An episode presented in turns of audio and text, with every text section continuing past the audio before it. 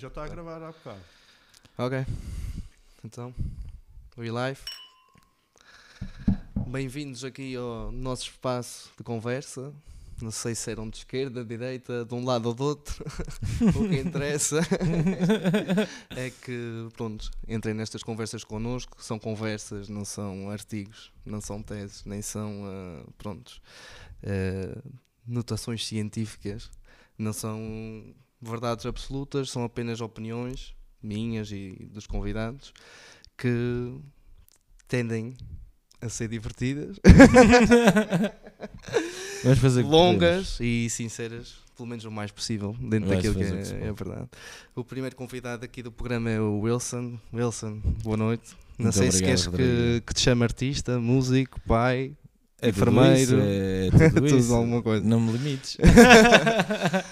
O Wilson, como é que vou descrever o Wilson de forma sucinta e breve, antes de passar algo mais prolongado? O Wilson é um gajo que na segunda-feira de Espírito Santo disse que não se importava de morrer porque ia morrer feliz. Lembras-te desse discurso? Hum, E já o disse várias vezes, por isso.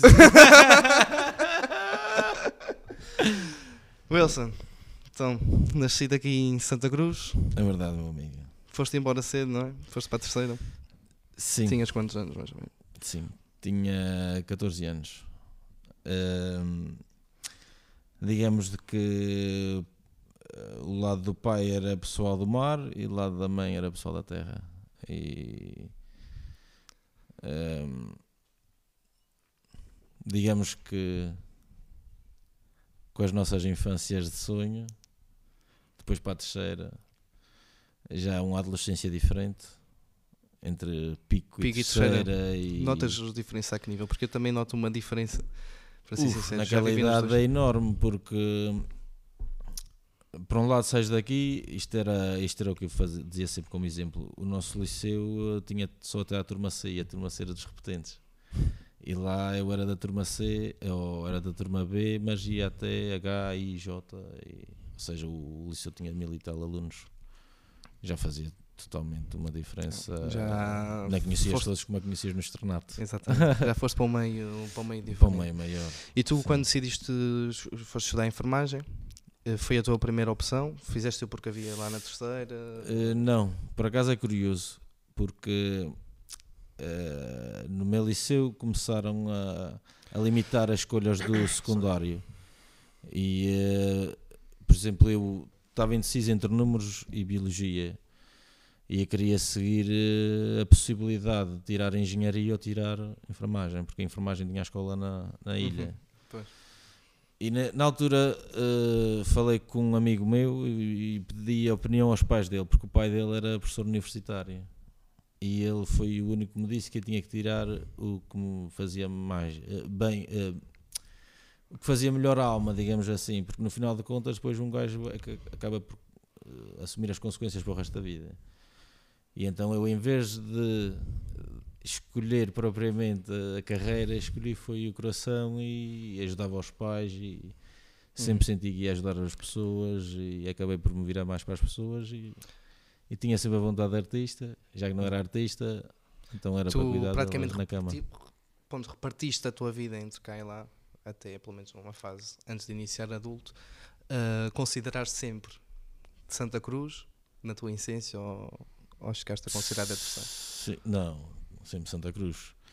Para já somos educados muito bairristas, porque o Pico tem muito, tinha muito uma cena de sobrevivência, agora nem tanto, mas tinha muito uma cena de sobrevivência, eras muito duro para poder ter uma boa qualidade de vida, senão era uma vida muito sofrida, muito dura. E então chegar à terceira era quase como uh, a rebeldia era ser do pico, tanto é que chamavam pico e foi sempre pico durante todo o processo do liceu. Até o Dudu também foi pico na universidade. Eh, há sempre uma, uma coisa que nos puxa à terra, que nos puxa às raízes, e acho Sim. que isso é que faz a essência também até da gente, do Sim. picaroto. E também sempre foste ligado cá de família e tudo, tradições. É, é tudo. Tu chegaste a tocar em filarmónicas aqui tudo. até, até aos Eu 14 fui o anos. elemento mais moço da, da orquestra quando ela começou. Quando é, quando é que começaste disto? Eu comecei a tocar na orquestra e devia ter uh, 12 ou 13 anos. Naquela altura, eu comecei mais eh, novo que tu, mas naquela altura era mais eh, um outlier, teres começado naquela idade, provavelmente. Uh, pois era, ainda era o maestro Xavier, era, Pff, era mesmo só. Não faço ideia quem seja. Tem uma rua com o nome dele nas baixo. Acredito. Mas tu tocavas o quê? Um trompete. Tocavas trompete. Teu pai tocava trompete, não é? E meu avô também. Pois. Então foi E uma espécie de, de tradição. Sim, chegámos a tocar os quatro: o avô, o pai e o irmão e eu. E a Neuza. Pois. Esta parte da, da música interessa-me, porque depois quando Claro. tomas uma decisão na tua vida, mas sentes que desde, o que é que te atraía? Atraía-te, foi uma imposição familiar ou atraía-te mesmo aquele partir para um desconhecimento de uma arte nova, deixar aquela cena fluir, estar ali num contexto social diferente? Porque a mim, eu comecei a tocar, tinha nove, não foi por uma imposição da família, foi por um, um bocado imposição social de que opá, os teus amigos estão todos na Filharmónica, os pais estão Sim. a ter todos os miúdos da Filharmónica, vai. E aquilo que eu gostei mais não foi a parte do tocar, de saber não Sim. solfejo, que, que é porreiro. Eu, eu Sim, sim. gosto de olhar para uma pauta e saber minimamente o que é, saber o que é um acorde, saber o que é um si bemol, né? Uh, mas não era a música que eu desfrutava tanto como o convívio social que tinha, principalmente por ter um convívio que eu agora dou valor, que era com as pessoas mais velhas. E eu acho Claro. que ajudava muito a nossa geração, como nós estávamos envolvidos, no- Claro. 70, 80% dos miúdos estavam envolvidos num contexto desse, ou fosse bots, ou fosse filarmónicas, fosse outra coisa que folclore, outra coisa qualquer, em que tu lidavas com o pessoal da tua idade, 11, Claro. 12, 13 anos, e pessoal de 60, 70, 80 anos. E eh, pronto, acho que isso transmitia respeito, acima de tudo.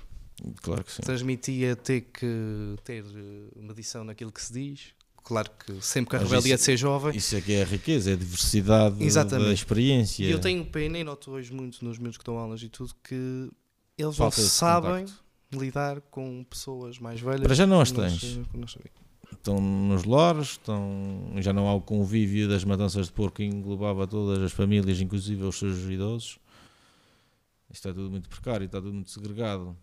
Daí estarmos nesta situação, porque se fossem mais unidos, nunca mais tinham negado a dar beijos e abraços durante dois anos. É a É realidade. É a realidade. Epá, foi um bocadinho dos dois. Eu acho que até tenho. Vi um documentário na Netflix que era sobre. eh, aparecia o Mourinho, tipo grandes treinadores de, grande, de, de diferentes áreas de desporto. E então. eh, um deles dizia que eh, era bom porque não, não se considerava bom, mas que ajudava o outro a ser bom. Ou seja, eh, ele, como treinador, sabia que muitas vezes um gênio na sua arte bloqueava porque a- o- medo de falhar, o medo da pressão, de confrontar a pressão, isso tudo fazia com que ele boi- boicotasse a si próprio. Para não ter sucesso, para, se escon- para esconder um Sim. talento que não quer eh, exibir. Inibia, ou aquele stress Exato. inibia. E então eu acabei por passar um bocadinho, eh, não me querendo chamar de gênio, mas passei um bocadinho por isso, porquê? Porque havia a pressão da família. O avô já era trompetista, o pai era trompetista, tocaram corneta na, na, na tropa, havia realmente um- uma coisa na família sobre, sobre trompetes. E depois veio o irmão e era bom naquilo. E então já vem mais pressão ainda para o que vem a seguir para fazer alguma coisa. E então eu realmente tinha jeito e ouvido e isso tudo. E então, por um lado, hum, que era o que eu estava a dizer, que era o mais novo da orquestra, chegas àquela idade mais adolescente, começas a cagar mais para as cenas, começas a ficar um bocadinho arrogante, porque é os primeiros exercícios de arrogância de estás a ter algum sucesso e depois. ah, começas a ficar desleixado, começa-te a baixar o nível, o pessoal começa-te a criticar mais, tu começas a ficar rancoroso e depois aquilo ou tu invertes e fazes o bom passo ou então é uma bola de neve e perdes. Pois. eh, e eu tive um bocadinho isso, ou seja, era um amor-ódio. Pois. A, música sempre foi um bocadinho o amor-ódio. Tu acabas a faculdade, formas-te enfermeiro, ficas a trabalhar em Portugal, Não, eh, neguei-me a trabalhar em Portugal. Mas por causa do estagiarel. O estagiarel começa exatamente na altura que eu estou na, na universidade. O palco 21 está. Estamos a ter aqui um, Isto é que está. estamos a ter aqui um problema técnico, se fazem favor, eh, esta parte dar uma ajuda.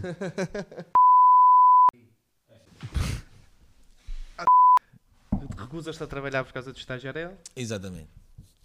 E, Ao mas que parece, o estagiário não existe no continente, não é? se- deduzo que não, provavelmente. Pode ser um estágio por outros modos, mas não. Pronto, não. então é assim. O estagiário, quando surge na- no contexto que eu estou na universidade, a gente tem que compreender, porque quem está na universidade é que compreende estas leis, porque é o que vai sofrê-las. Afeta. Porque a gente nunca percebe as leis que são impostas. A realidade é esta. Tanto é que, quando é uma lei grave que, que afeta as nossas liberdades coletivas, a gente não tem consciência e muitas vezes nem, a, nem atua. E então o que é que aconteceu? Eh, eles metem o estagiário e o estagiário o que é que era? Havia precariedade de trabalho. Então o estagiário era um- uma forma de facilitar a entrada no, no mercado de trabalho, dava-te eh, horas, eh, dava-te currículo, é? dava-te horas de experiência, Hum. Pagava-te menos porque estavas a entrar, estavas a ajudar a empresa, não é? Que depois, ao fim de um ano ou dois, ficava contigo. Claro que não foi isso que foi feito, não é? O que foi feito foi que não te dá currículo nenhum. A verdade é essa. Pagam-te metade do que deveriam pagar pela tua E graduação. chega ao fim dos dois anos, vais-te embora. Chega ao fim dos dois anos, vai-te embora e vem outro. Mais nas barato que tu. Mais barato que tu. E então chegámos ao ponto de hospitais públicos pagarem 3 euros a hora de um enfermeiro. E tive um colega que trabalhou 3 meses, no mínimo, de graça, numa santa casa, na promessa de um. Um, De um lugar. fixo. E aí ao menos recebeu o emprego. Recebeu. Graças a Deus. Um brinde a isso. Credo. Achas? Um brinde a isso. Não sei. Isto é como aquela namorada que fez-te pendurar 3 anos e para no final quer casar. Hum, não sei se quer. Foi quando recebes a herança da, da prima. Epá, neguei-me, meu, porque foi assim. Eu até estava a pensar fazer estagiário na- em São Rafael, porque eu gostava muito de São Rafael. Eh, e estava em São Miguel de férias e recebi uma chamada do diretor da escola. Me a dizer, Wilson, recebi uma chamada das flores, ou do corvo, já não sei, acho que era as flores, que queriam um enfermeiro, estagiário, e eu acho que tu és o gajo para isto. Eu disse, pá, enfermeiro, pô, para as flores, não, não imagino isto agora, para as flores, agora estou de férias em São Miguel, vou para as flores amanhã. É Foda-se. pô. Homem, estava a pensar ficar ali em São Rafael e tal. Oh, mas as candidaturas acabam amanhã. As candidaturas acabam amanhã. E, sabes, eu tinha falado com o diretor do, do São Rafael, ele tinha-me dito, ah, fixe, ainda bem que vens. Sabes, tipo, mas Nunca tinha sido possível. olha, quando fui ligar para lá, eles disseram não, a candidatura já está preenchida. Eh, Era o afilhado de um dos diretores. Ah. Tipo, Sim, porque aqui tem limitações do máximo de estagiários que podes ter.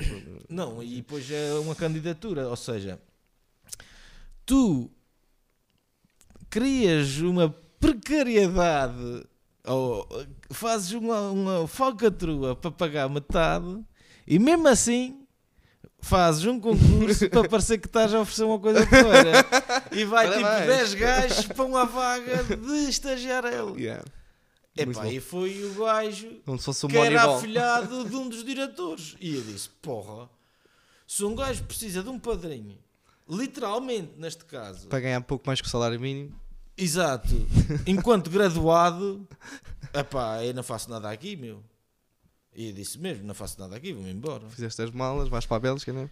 Fiz as malas, comecei num processo de, com a companhia de recrutamento eh, belga, em que pagava o curso de francês, eh, prometia, eh, pagava as passagens, pagava toda a burocracia, tinha uma pessoa que me recebia, tinha, uma, tinha pessoal lá que estava há pouco tempo que me recebia para fazer integração. Epá, era mesmo tipo tudo o colo, não é? O oposto do que era aqui. Exato. E eu nunca mais fico aqui, quer dizer, vou para fora, querem-me pagar eh, mais de mil e tal euros, que nem sequer sabia bem quanto é que ia ganhar e isso, e aqui estão aqui por 700 euros a me fazer um favor e eu agora aqui andam comigo ao colo, fazem os papéis todos, ainda me põem a trabalhar e o caralho, vou para fora. Comecei a tratar dos papéis, foi levando tempo, foi levando tempo, foi levando tempo, os pais a pressionar, os pais a pressionar, os amigos já pressionavam, o ano- o ano letivo a seguir já começou, Sabes? Porque depois fiz um ano tipo. Começam a mandar mensagens, o Wilson ainda não tem trabalho. que eu não tinha pressa, tipo, porra, ah, fiz tudo como foi exigido pela sociedade e agora finalmente, não é? Já tenho 18, já acabei o curso universitário, É- supostamente agora é que mando em mim. Aquela sensação que todo universitário tem de que acaba o curso, tem a vida feita. Yeah. é? Atingiu o pináculo, E agora cai, é e que cai assim, pumba, a é. Agora realidade. é que é, assim, depois. pum! Epá, ainda tem mais muisa. É. É, é complicado. Tá- tá Toda a lixado, gente já passou tá isso. lixado. Toda a gente que já foi para, para a E faculdade acaba eu- eventualmente por passar por. por E eu, e eu confesso que uma das. eh, Da, da, da- pá, toda, toda esta culminar de circunstâncias é que me levou também a sair. O próprio Primeiro-Ministro andava a incentivar os enfermeiros a viajar para fora, meu. Quando a gente sabia que tinha déficit de, de, de mão de obra, meu. Não interessa, pronto, olha, foi-se para fora. Mas, como estava a dizer, o processo demorou muito tempo e eu fui para fora, mas fui atrás de uma amiga. Fui com uma namorada que era enfermeira, que veio fazer estágio, eh, Erasmus à, à terceira e diz-me se não queria ir com ela. Melhor do que qualquer política fiscal. Muito melhor. Melhor que qualquer muito política melhor, fiscal. Muito, Muito, melhor. mais eficiente. Tenho E certeza que sim. Peguei em mim e fui-me embora, meu. Fui para a Suécia, fui viver lá. Tive lá Ah, tu foste para a Suécia primeiro que a Bélgica. Ah, ah, pois porque eu lembro que tu trazes aqui uma namorada sueca já há Sim, muitos sim, anos. Lembro-me disso. de maré cheia. Exatamente. Que foi a primeira Maré cheia. Foi. Eu tinha 13 anos quando foi a primeira maré cheia. Foi há 2011. 13 anos atrás, cerca 2011, disso. para aí. É? Primeira maré cheia. Pois, Deve ter sido por volta disso, sim. E vim da Pois. Bélgica. Sim, sim, tens, tens razão. Eu lembro-me disso. Tive Lembro seis meses na, na Suécia. Mas não sabia que tinhas vivido lá. Pensei que Epá, tinhas conhecido. Isto, vamos ser sinceros, eu saí daqui a pensar que isto estava uma merda aqui. E vou para fora, que isto lá fora que é bom, que esta gente é que percebe disto. Eu vou, mas é ir para fora. E chego à Suécia, apanhei logo o verão. Epá, bom tempo para caraças, temperaturas quentes, eh, o sol não se punha. É sempre sol, E sol, aquilo que toda a sol. gente quer saber como é que era. Hã? Aquilo que toda a gente quer saber como é que era. Como assim? O que é que achas que eu A realidade. Sim, sim. A realidade foi que foi tipo uma chapada para cara fora. Assim começou a chegar o inverno e a gente saiu de casa da mãe dela e fomos do empréstimo dela para o quarto estudante no meio de uma cidade de estudantes com menos 25 cá fora. Pá, foi o Dizeste- primeiro choque logo assim. És de- loira, tens 1,86m, mas para mim não dá. Jesus! para mim não dá. Para mim não, dá. Não, não. A gente ainda aguentou 3 anos, eu ainda vim para a Bélgica entretanto e tudo. Não foi por aí. Sempre a namorar com mas- Sim, sim. Não, a gente acabou, não foi por isso. A gente acabou porque assim, eh, foi um choque cultural imenso. Porque eu procurei trabalho, eu era enfermeiro, eu fui, só que eu não consegui trabalho sequer como auxiliar num lar de idosos. Porque eles são muito exigentes, são dos poucos países da Europa que têm um sistema de saúde como o nosso, saúde para todos, que é eh, público. Uhum. E então, eh, como eu nem sequer sabia falar um mínimo aceitável por eles, eu nem sequer podia cuidar deles. E eles disseram Ok. logo: imagina quando está a passar mal e. E necessitam que tu ah, E tenhas reflexos, sabes. que penses rápido, que raciocínios. funciona uh, também assim tão sim, sim. Mas era o pensamento que eles tinham, que eles- E- a forma e como eles abordavam. respeitam-se. Epá, e depois, eh, ao fim de seis meses lá fora, porque eu fazia os cursos de francês, e não falava francês. Fiz os cursos de francês através da internet e estava num país sueco, a viver, a falar em inglês e a tentar aprender sueco para ver se conseguia trabalho lá, aprender francês para, para trabalhar na Bélgica. E depois eh, tive lá uma entrevista através do Skype e com muita sorte ela deu-me uma oportunidade e daí Vais para para a a Bélgica. Bélgica. Chegas a Bélgica quando? 2011, janeiro. Eles pagaram, eu, o meu pai ofereceu uma passagem da Suécia para a terceira, para sair Natal com a família, e a empresa já me pagou da terceira para a Bélgica. Para a Bélgica. Já fui para a Bélgica. Fui o primeiro de um hospital, eh, de um grande hospital privado. O primeiro português. Ok. Porque isso foi a primeira. Começas a trabalhar então ali. 2011 é literalmente o início da vaga dos eh, licenciados eh, para o estrangeiro, Ok. dos Acaba o. Natal, vais para lá, começas a trabalhar, entras para a porta dentro, o que é que, tu, que, é que tu sentes? Eu cheguei a escrever sobre isso. E o computador foi-se embora. é verdade. Por acaso foi engraçado, porque eu cheguei e eh, não tinha ninguém à minha espera.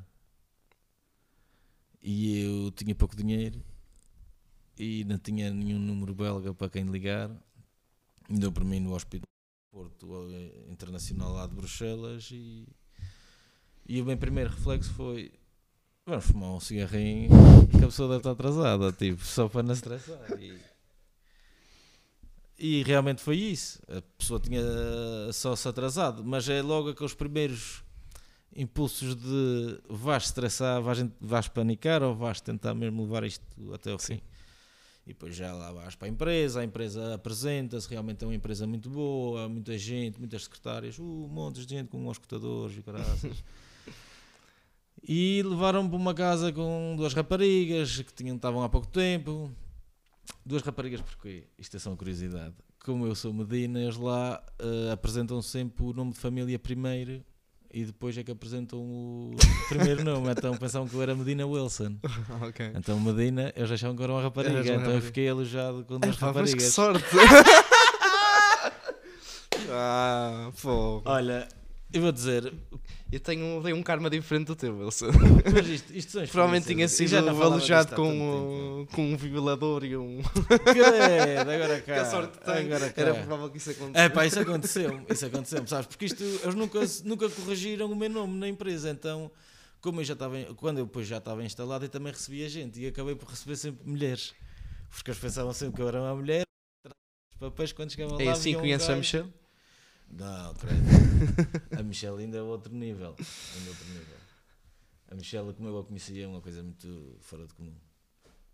Isto para dizer o quê? No- na chegada à Bélgica. A minha chegada à Bélgica foi. Eles deixaram-me na- nessa casa eh, para ficar integrado com essas raparigas. Essas raparigas levaram-me fazer passos, essas coisas todas, aquelas integrações básicas sociais. Isto, epá, para mim parecia-me bem organizado. Depois pegaram em mim, levaram-me ao hospital, mostraram onde é que, onde é que eram as paragens dos autocarros para eu poder chegar e não sei o quê. assim. E eu, ok. Primeiro dia de trabalho, acordo de manhã, montes de cedo para não faltar. Estava com medo até de. Aquela ansiedade e a novo Pô, olha, fui para a paragem de autocarro que o senhor tinha-me dito, não passava autocarro. Primeira coisa, foi logo esta. Para trás, para a frente, procura de autocarros, não sei o quê. Cheguei uma hora atrasado já ao hospital. Vou à porta da entrada, secretaria, e chego lá com o meu sorrisinho. Ô Soriana. Bom dia. Bonjour. Je m'appelle Wilson. Nouveau infirmier. Então, Isto era pouco as coisas que eu sabia. Depois eu comece- ele começava a falar em francês comigo e eu começava a falar em inglês. Bonjour! Bonjour. Bonjour. E disse: sou o novo enfermeiro e eh, estou aqui eh, para me apresentar ao serviço. E o gajo diz assim: qual é o serviço? Ortopedia. Então olha para cima. Foi mesmo assim. olha para cima. Está ali os elevadores. No quarto piso. E eu, ok, pronto.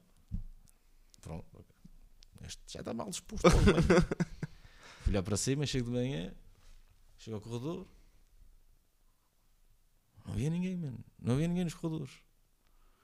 Vou mais dentro. Vejo um gabinete lá. Ah, isto é um gabinete de enfermagem. Entra, Tem uma rapariga. Puh, a trabalhar, mano. Bonjour.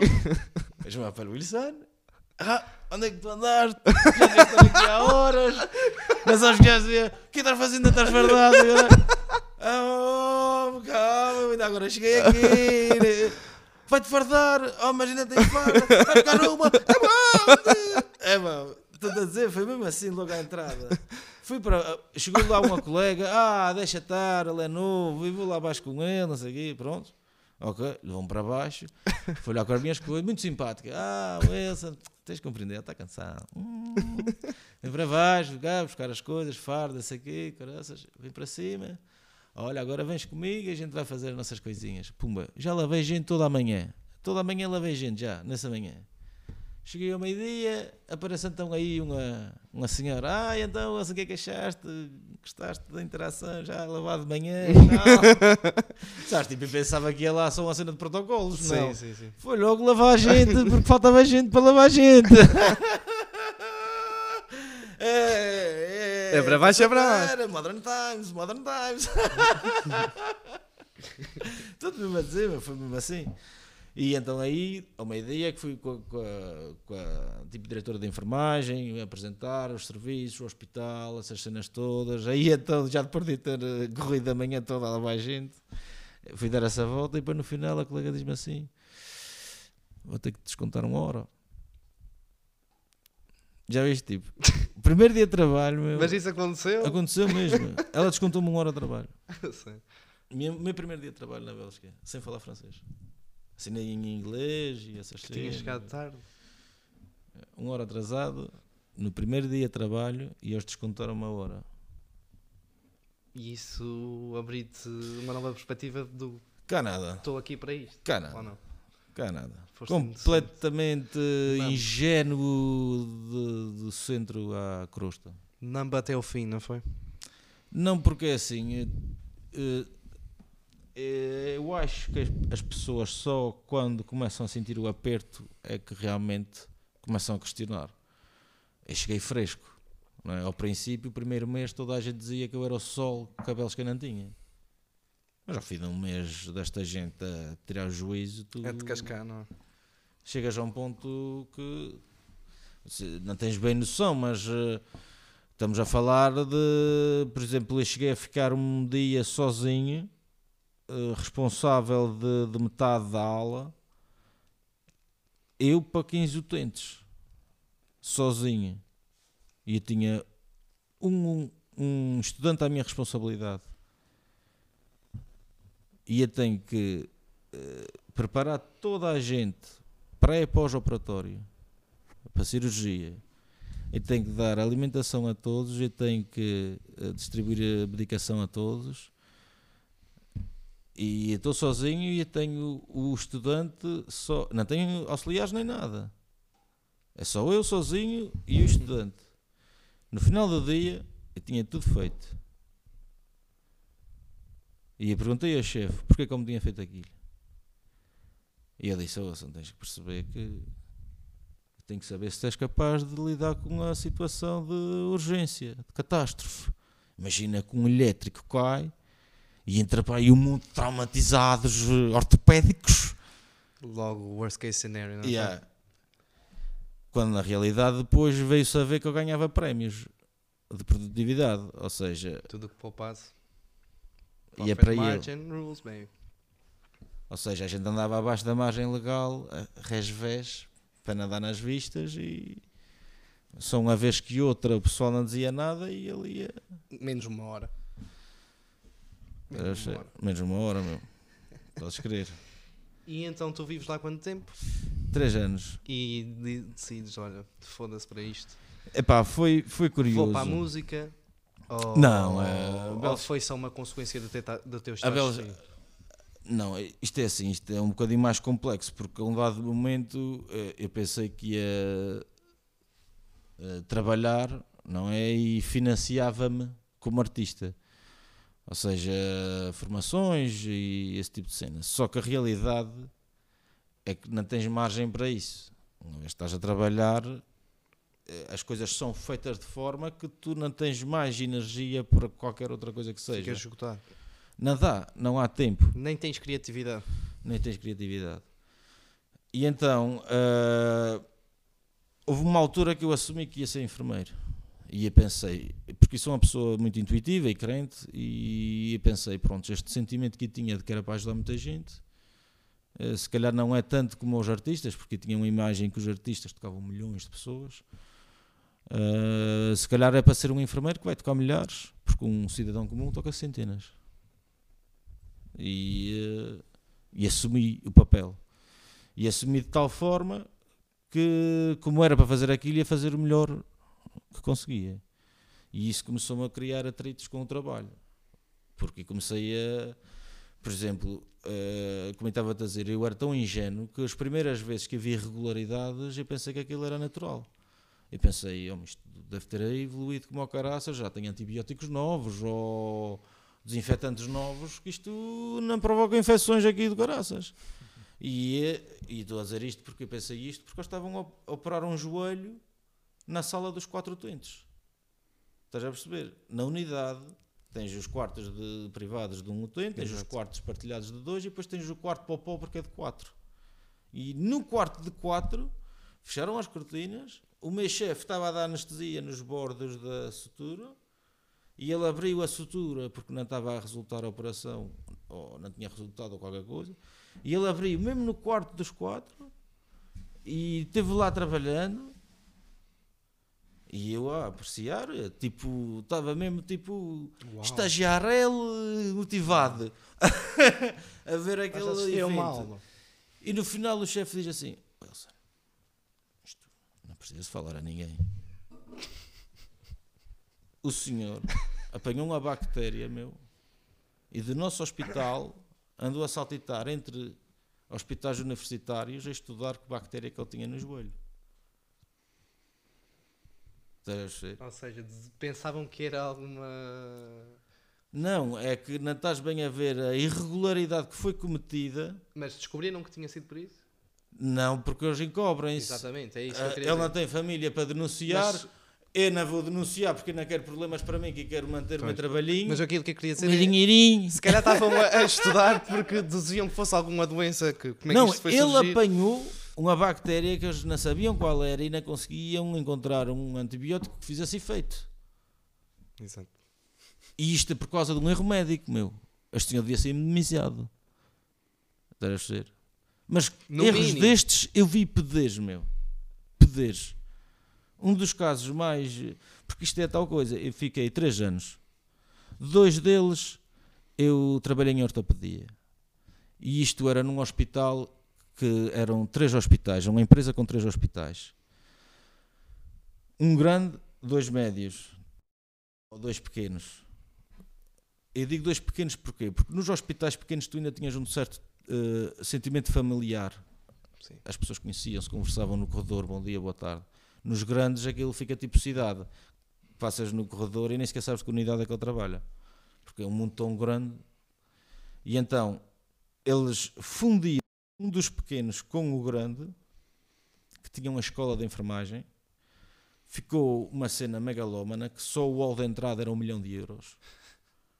Estamos a falar de cena de 10 andares, cozinha subterrânea no segundo andar subterrâneo.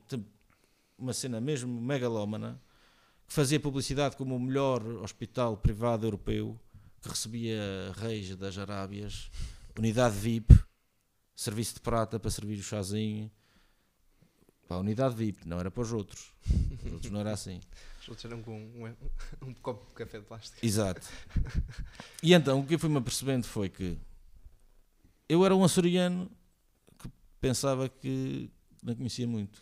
Pais modestos, que vai para o, para o mundo fora, até à Suécia, vê um mundo de certa forma rígido e acaba por ter noção do sul, do norte e está a viver no centro.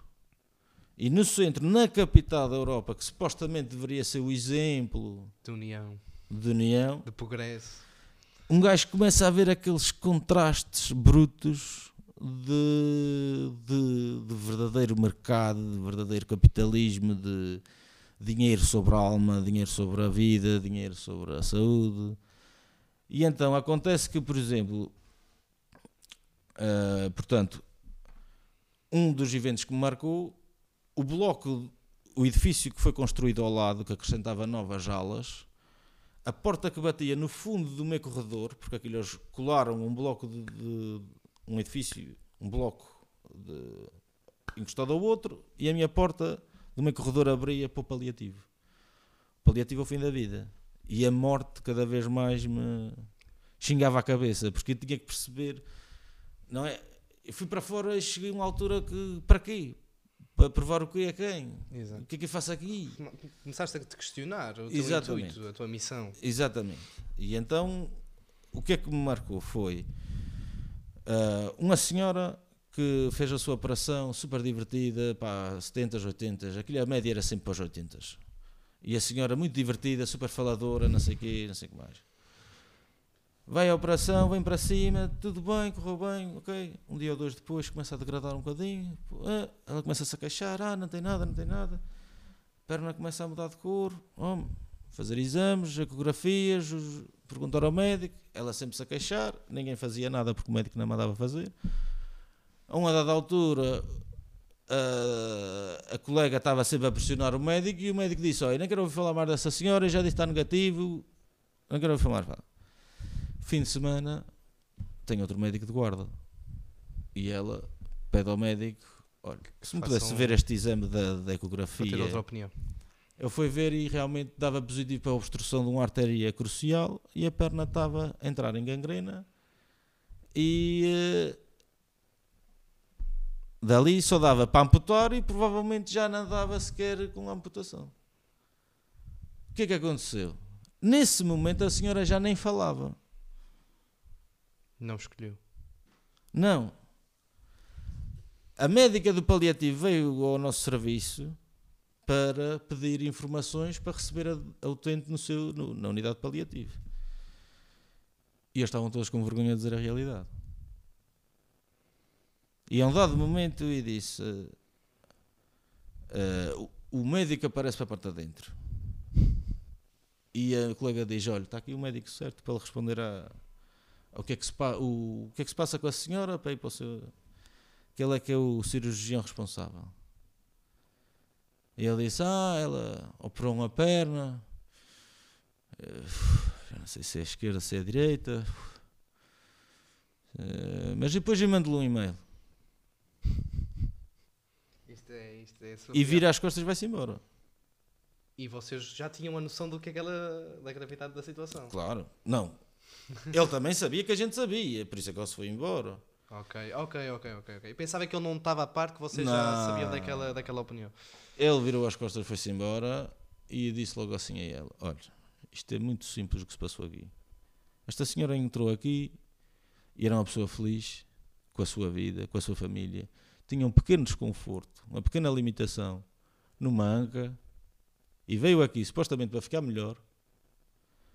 Houve um problema de obstrução de uma artéria por causa de uma embolia ou são coisas, consequências Que acontece. secundárias da intervenção Pode acontecer. que pode acontecer ou não, pode, pode acontecer. e que se tivesse sido tratado tinha recuperado, tinha invertido, mas nunca foi tratado. Estás a ver? A senhora queixava-se, nós não ouvíamos a senhora. A família não ouvia a senhora porque via, ela via que a família não conseguia entrar com a gente, a gente também não fazia nada. Ela não se sentiu ouvida e parou de falar. Deixou de falar. Ela ficava todo o dia calada, olhar para a ponta dos pés para o infinito. E eu, poucos dias depois, fui, fui-me embora. Mais tarde, eu fui-me embora porque fui para o paliativo. Encontrei essa médica. E essa médica veio ao pé de mim e disse-me: Estou a conhecê-lo. E disse: Ah, eu acho que a gente cruzou-se na ortopedia, no outro hospital. E ela disse: É verdade. Obrigado pelo diagnóstico que fizeste. Porque ela conseguiu voltar a falar, ainda voltou a rir, conseguiu despedir deles todos e partiu em paz. Ver? Foi uma revelação para ti. Uma nova perspectiva de, tudo naquele momento. Claro. Claro. E o médico nunca Eu reconheceu vejo isso problema. agora. Eu vejo isso agora, na altura. Não dá para ver isso tudo. Sim. A gente somos novos, o sangue está na guerra. Queres que muita coisa aconteça depressa e na- nada acontece depressa. E se calhar necessitavas disso. Era mesmo isso que precisava. Para já estava a fazer uh, o meu crescimento pessoal, existencial. E então estava só a seguir o meu percurso. Estava a ser natural. Eu estava a fazer. Para que é que tens um- uma carta de, de- de militar ou de, de bombeiro? É para arriscar a vida, é para arriscares a tua carreira, é para arriscares tudo. Em nome do justo, do, do correto. Não é para andares a proteger-te e usufruir dos benefícios que isso te possa trazer pessoalmente. Isso é, isso é, isso é hipócrita, isso é absurdo. E foi nesse momento que começaste a perceber que definitivamente, em definitivo, que aquilo não era para ti, que havia qualquer coisa na tua terra que te chamava. Eh, não, não, não, não, não. Aquilo só me abriu os olhos para a morte. No sentido de que a morte tem muito mais que se lhe diga e eu precisava de perceber mais. Tu sabes que nós falámos sobre isso uma vez, não sei se tu te recordas. Não falámos sobre essa história, nunca me tinhas contado, mas falámos sobre o facto de teres de trabalhar nos paliativos. Isto, é pá, não vou dizer datas porque vou falhar, mas isto foi na adega do Dário Câmara na Feiteira. Eu devia ter cerca de 17 ou 18 anos. Uou! Se não foi no primeiro ano de faculdade, eu acho que foi no meu primeiro ano de faculdade quando regressei. Ah, mas eu já estava. Porque já nós encontramos e lá na adega do- encontramos ali no café ou assim, fomos todos até à adega do Dário e hum, eu lembro-me de naquela altura, pronto, estava com ataques sérios de pânico, tinha ansiedade Uhum. e eh, aquela ansiedade eu disso. associava sempre a alguma doença. eh, ou estava mal de coração, Uhum. ou até cheguei a fazer exames aos testículos porque estava Uhum. cismado que tinha um cancro nos testículos, cenas surreais. eh, Agora, na altura, faziam todo o Sim, sentido sim, na minha sim. cabeça porque era o estado emocional com, com que eu estava. Sim, sim, sim. E depois, rapidamente, por volta dessa altura, percebi que aquilo que eu não estava a conseguir saber lidar, que ia contra aquilo que eu achava que era, a nível de pessoa e a nível onde estava o meu pensamento crítico situado, era a única coisa na vida que eu achava que ainda não tinha entendido. Agora reconheço que havia muita coisa que eu não sabia Uhum. como qualquer pessoa de 18 anos, não é? Mas na altura eu achava que sabia tudo, achava que era desenvolvido, porque E faz parte, comecei, isso é sabes, comecei a, a viver desde muito novo e tal, e já, já sabia o que era sair, já sabia o que era isto, o que era aquilo, o que era Uhum. aquilo, o que é que queria, o que é que não queria. Ok. E só não compreendia a morte. E comecei a ter noção que toda a minha ansiedade e todo o meu ataque de pânico derivava de eu ter um desconhecimento sobre a morte. Em que o que, não me, o que me assustava não era a ideia de morrer, era a ideia o que é que acontecia, ou então para que é que isto serve? Isto não é nada, estás a perceber aquele pensamento que tu olhas para o Sim. universo e começas a imaginar um grão de arroz sim, sim. num buraco escuro. Não é? Sim, sim. és uma semente, um grão de areia. E nós tivemos uma conversa em que tu, não me recordo agora ao certo, mas tu falaste-me que trabalhavas nos, nos cuidados pal- paliativos e que, corrija-me se eu estou enganado, até posso ter percebido mal e podes ter uma opinião diferente ou pronto, fazer uma referência diferente a isso, mas tu me disseste, parafraseando, eh, eu aprendi que não devíamos temer a morte porque observava pessoas e achava que no momento em que elas estavam em paz, ficavam felizes por partir. Uhum. Não sei se realmente é isso que tu sentiste no momento, se é isso que tu descreveste ao certo, mas essa é a ideia da conversa que tivemos, Sim, sim. tivemos nessa. Eu até realcei também um bocadinho de que algo partia perante os nossos olhos, de estar a acompanhar. Tenho noção de vagamente, porque isso são discursos que também não estava só a dizer para ti para, para tu ouvires, mas eu estava a precisar também desabafar porque são, são, são fases do meu crescimento que não se fala com ninguém. Ninguém quer saber da morte. Por isso também Pois, e era um isso que, vago. que sabe, era isso que eu eh, Mas, naquela eh, altura. Isto, isto, isto para dizer o quê? Porque o que queres dizer basicamente é que eu acredito na vida depois da morte. Não, não. Não? Aquilo que eu quis dizer, porque eu não consigo fazer uma dedução daquilo que tu, que tu pensas ou daquilo que tu. eh, prontos, que tu, tu acreditas sim, ou sim, não. Que, que Eu estou a dizer mesmo. aquilo que me transmitiu e eu lembro-me e recordo-me desta conversa. E é curioso que a gente tenha falado nestes dias por causa disto e nem sequer me tinha lembrado disso. Mas eu recordo-me dessa conversa. Não eu estava o Hernani, o Staik, a malta toda, o Dani, o, Uhum. eh, o Kevin, estava lá. Que acho que até foi a primeira vez que ele tinha vindo do Canadá cá. E. ehm, Mas que ficam todos em paz. e o que é que acontece? É exatamente um bocado por isso, porque eu sinto que na adolescência, na juventude, pensar na morte é algo raro. Uhum. E aquilo que eu sentia é que eu não tinha ninguém que me tocasse naquele assunto. E eu não tinha coragem de chegar para um amigo meu ou de desabafar com alguém e dizer assim: Olha, sabes o que é que me anda realmente a preocupar? É que eu tenho medo de morrer. Pá, eu com 16 anos Claro. achava-me um rapaz Claro. porreiro e tal, um gajo fixe. Agora estar aqui a dizer às pessoas que têm medo Claro. de morrer. Vamos todos morrer, não é? Uhum, claro. É para isso que vamos à catequese. Desde novinhos, a gente aprende, medo, para é. ressuscitar, e não precisa ter medo, Há não é? muitos fatores Há logo uma dessa- acomodação em relação. A morte é natural, claro. houve lá, a morte é natural. Mas eu não tinha ninguém para desabafar. E lembro-me dessa conversa porque foi a primeira pessoa dentro daquele contexto que te abriu o que sujeito. me, que, pronto, me abriu para esse assunto. E depois conheci outras pessoas que também tinham problemas eh, da mesma filosofia, por assim dizer, do, do que o meu e comecei a desabafar um pouco mais, mais sobre isso.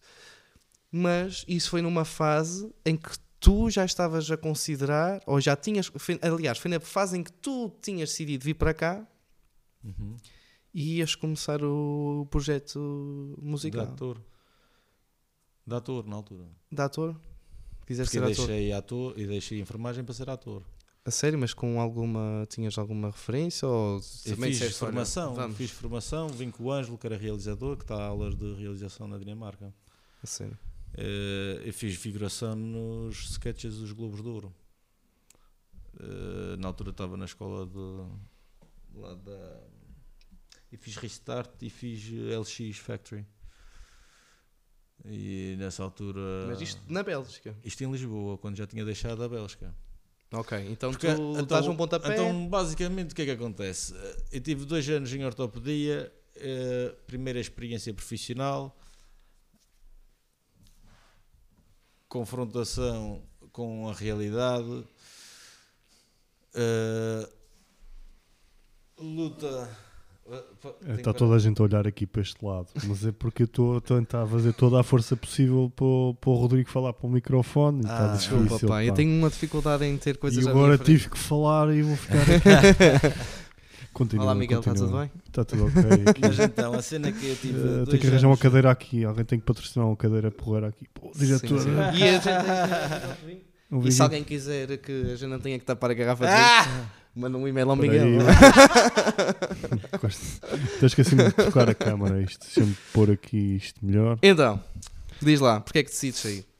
Mas então é assim, dois anos, digamos que foi tipo o amadurecimento. Eu confrontei-me à realidade. Imagina passar a pensamentos. Estou sozinho na Bélgica, não é? Eu trabalho 8 horas, vou para casa sozinho, para o meu apartamento.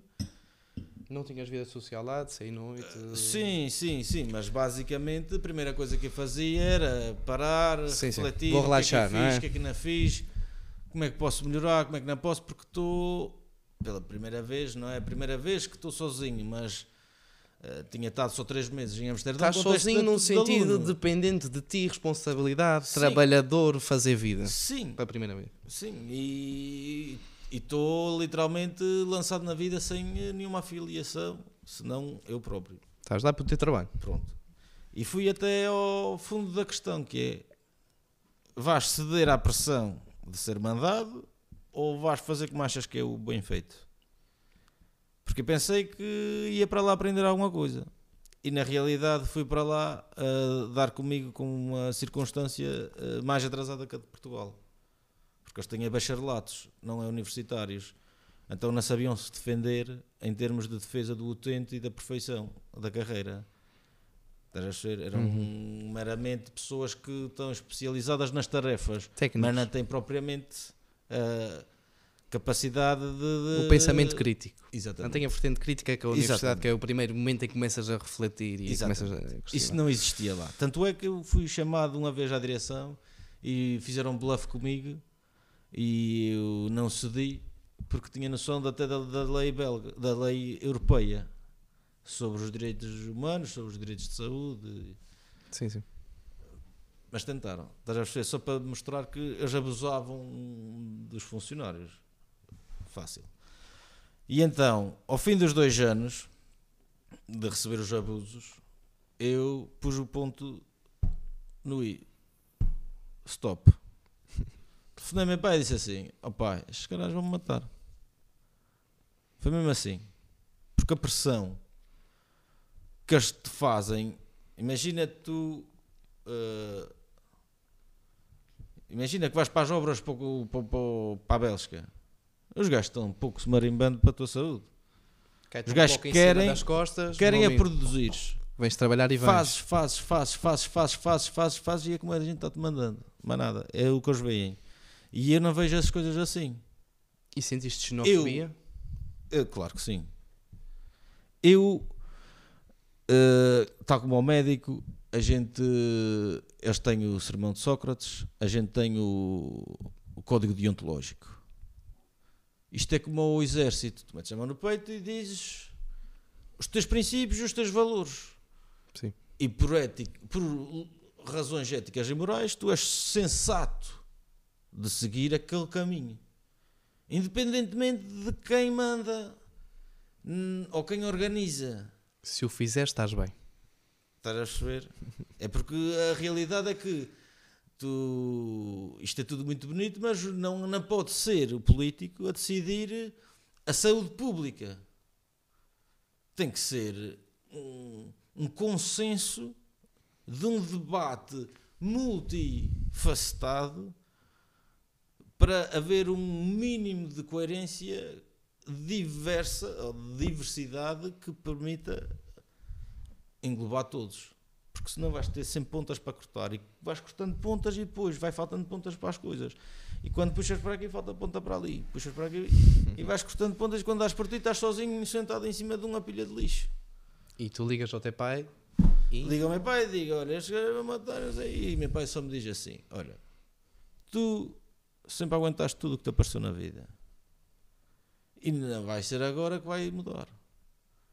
O que foi para aí é o que vai voltar. E bastou-me. No dia, não foi no dia a seguir, foi- porque tinha fim de semana, mas eu já sabia que podia ter sido no dia a seguir. Já tinha tudo calculado. Calculado no sentido que não é um cálculo. Ou seja, calculado no sentido da já, modéstia já tinhas tomado uma decisão. Isto vai ser assim. Sim. E Deus, porque aí é que está, porque isto é um encontro com Deus também.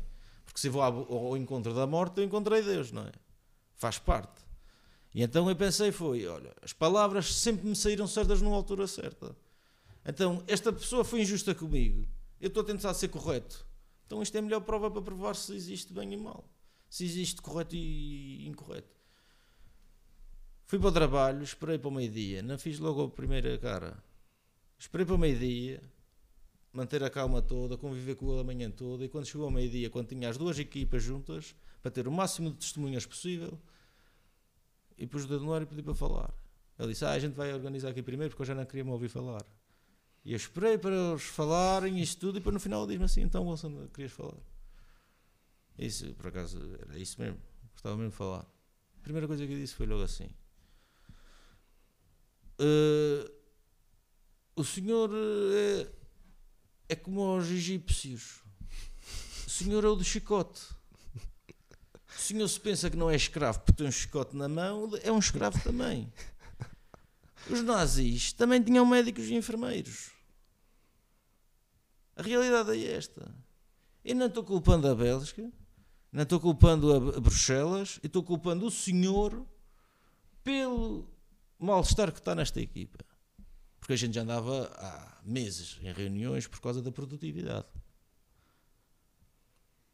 E por isso é que eu vou-me demitir. Porque o senhor não nos defende, o senhor só anda aqui a bater na gente.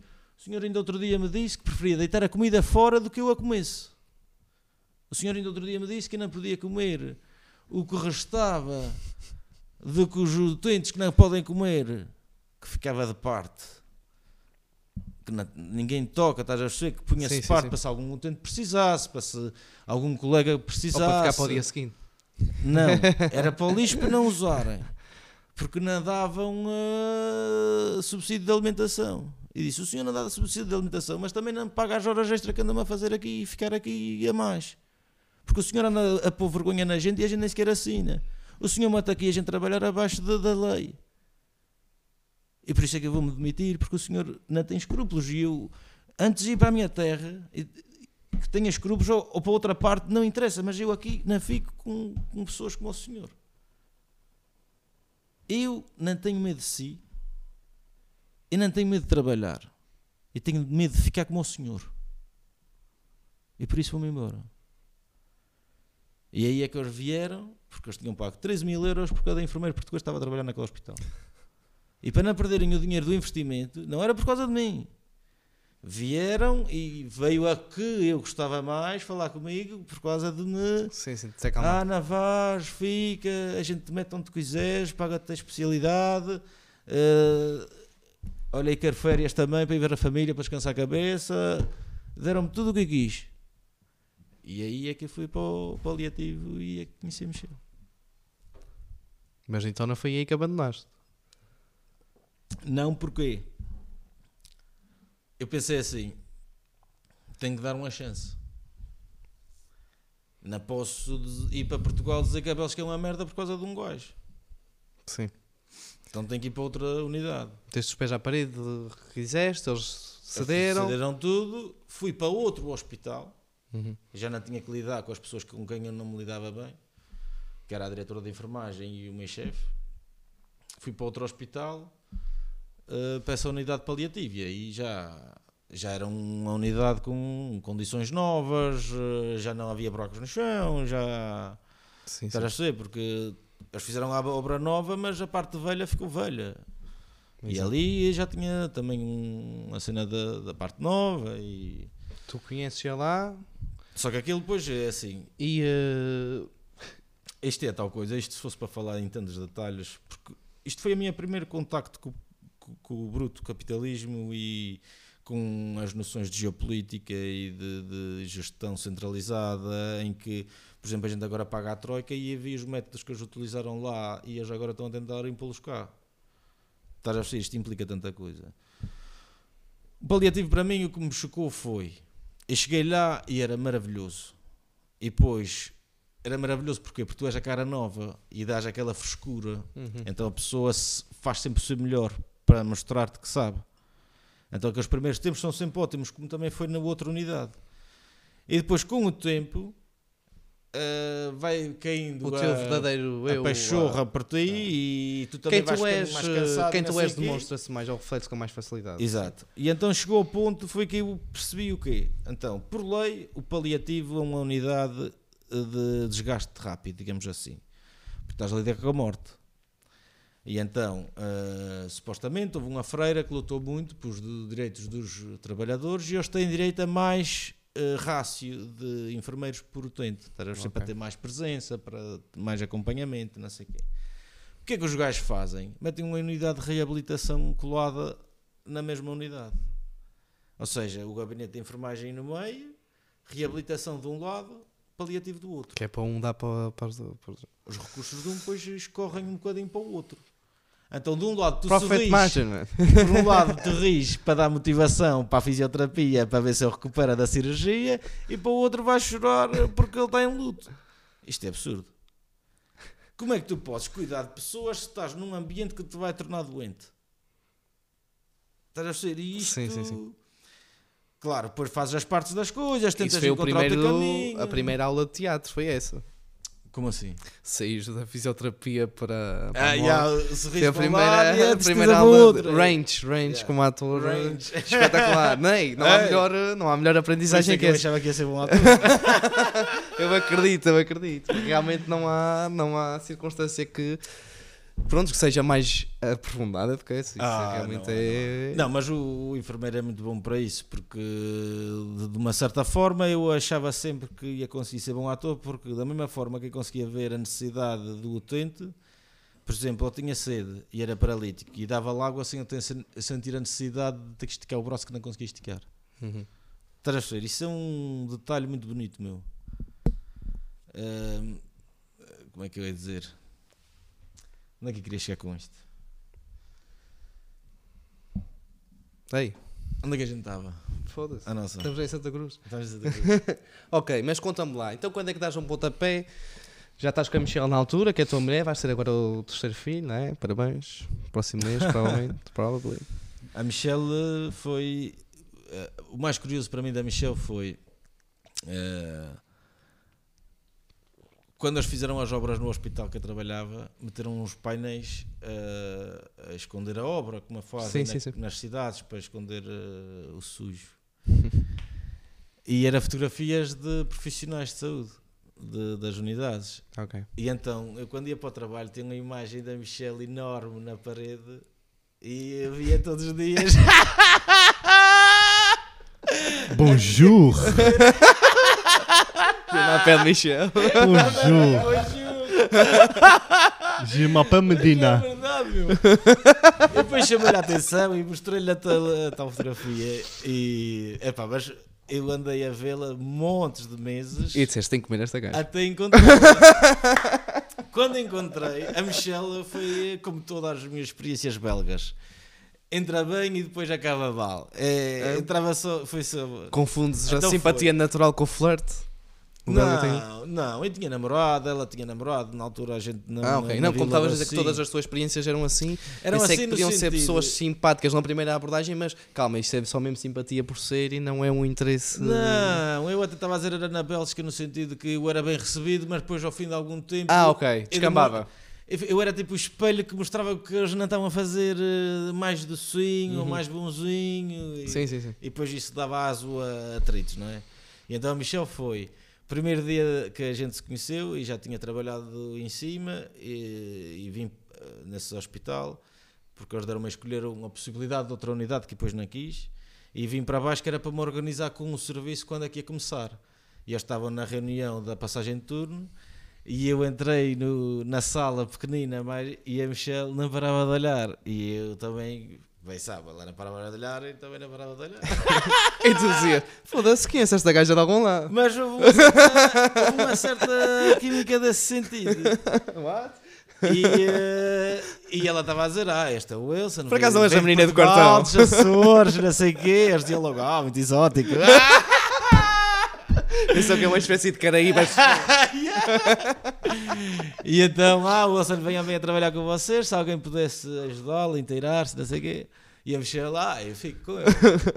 No outro dia de manhã, ah, não me apetece nada. Ah, fica com o Wilson, que eu eh, não me apetece nada o Wilson. Sabes, por isso é que estava a dizer dos contrastes. Ela, no dia que me viu, ficava logo. No outro, acho que já foi para. Ela depois contou que foi para casa, já discutiu com o namorado e o caraças. Pois. E então no dia a seguir. Não, já não começou aquela tesão sexual quando se conta coisas. Descontrola a tua vida por completo. Juro, uma pessoa quando fica com tesão por alguém nunca pensa direito. Toma sempre mais decisões. Pa- Para fazer a história curta da Michelle, é assim: a Michelle marcou muito porquê? Ahm, a Michelle viu em mim algo que nunca mais ninguém vai ver. Eu consegui fazer com a Michelle eh, coisas autênticas que a gente conseguiu eh, transportá-los do quarto do hospital para uma outra dimensão. Vocês faziam droga? Não. Ah, ok. Uh, por acaso, como era paliativo, o cannabis era legali- eh, legal e a Michelle, I knew it, I knew it. a Michelle chegou a, a acompanhar alguns utentes. A presença.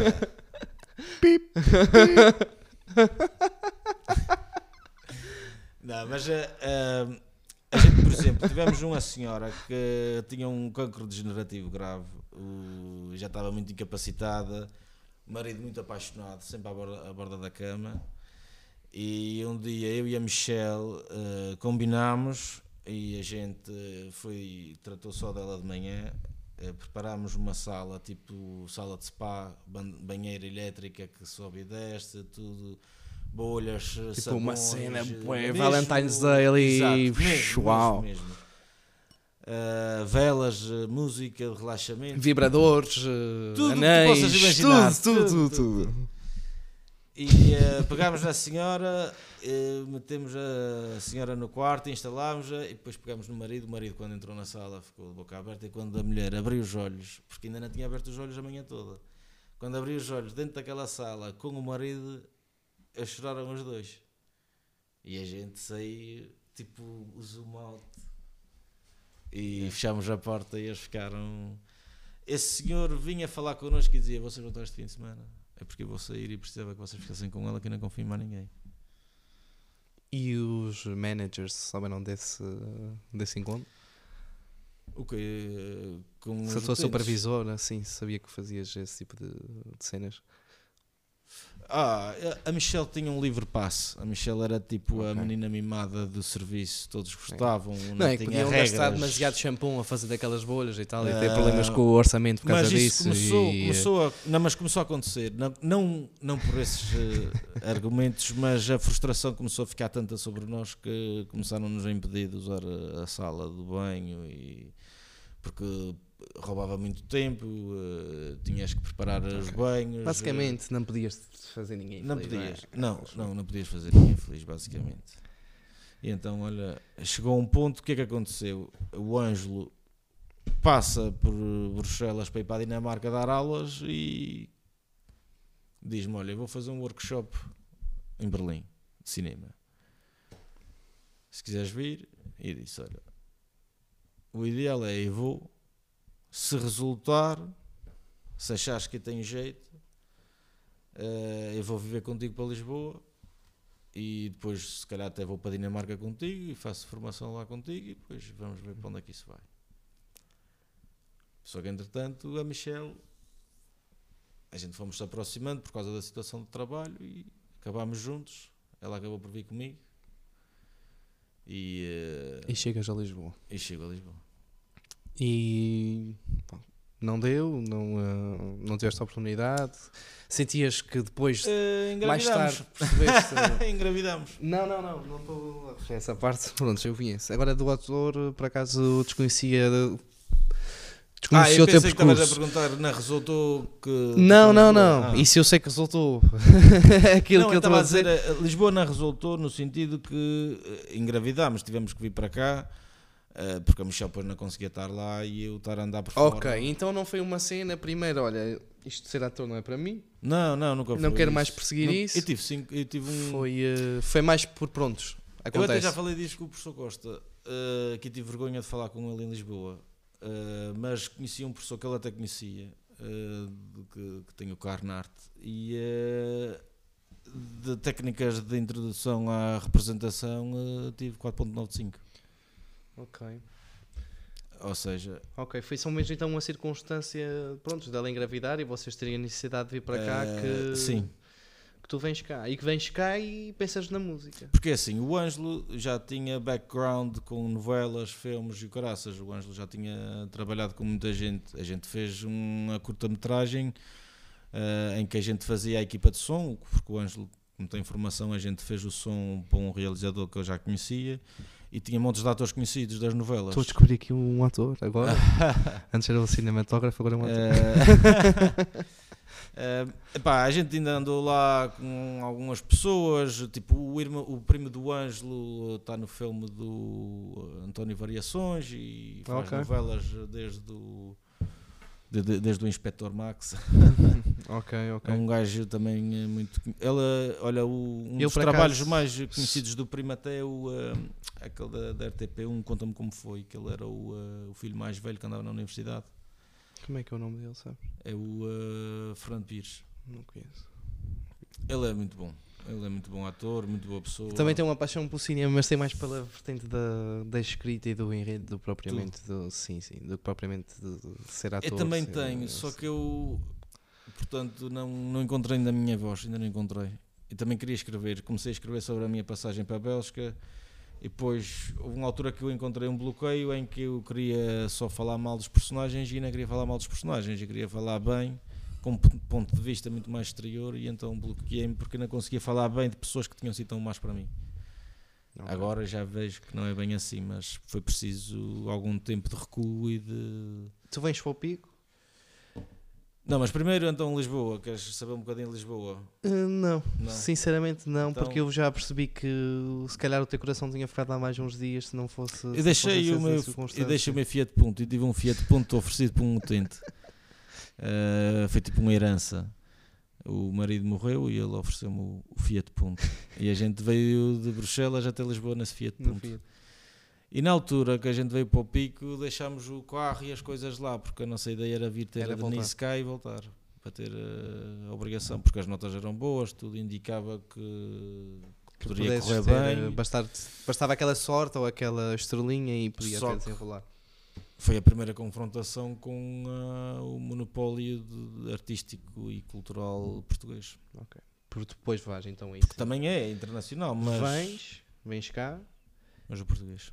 pensas na música como uma alternativa. Não, foi um acidente.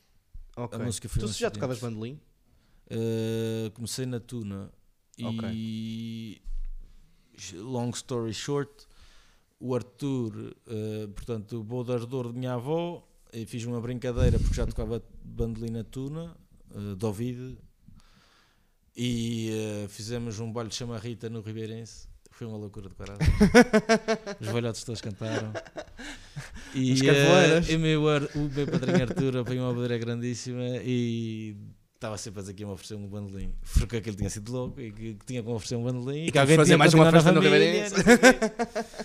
o. E esse bandolim é que me acompanhou Exato. para o mundo Porque fora. tu tens o teu projeto. Eu lembro-me de tu falar sobre isso, que iam até fazer uma banda, até no início em Ostaika, Era o Staika e o Jorge Roteria. exatamente. Depois tens ali a tua cena com o Tony e tu ainda insistes na cena da música, chegaste a ter um, um contrato de produção de um CD, certo? Sim. Exato. Nunca assinamos porque éramos todos amigos, era tudo mais de boca. Sim, Nunca sim. acharam que fosse necessário de, de- de assinar. Eh, por isso, se calhar também não houve muito mais a desenrolar aí, mas eh, se tivessem assinado, se calhar não se tinha recuado tão E facilmente. como é que foi viver como artista, com uma mulher que tem um filho? Olha, sinceramente, nos a Michelle, a. Michelle costuma dizer que é a nossa fase rock and roll.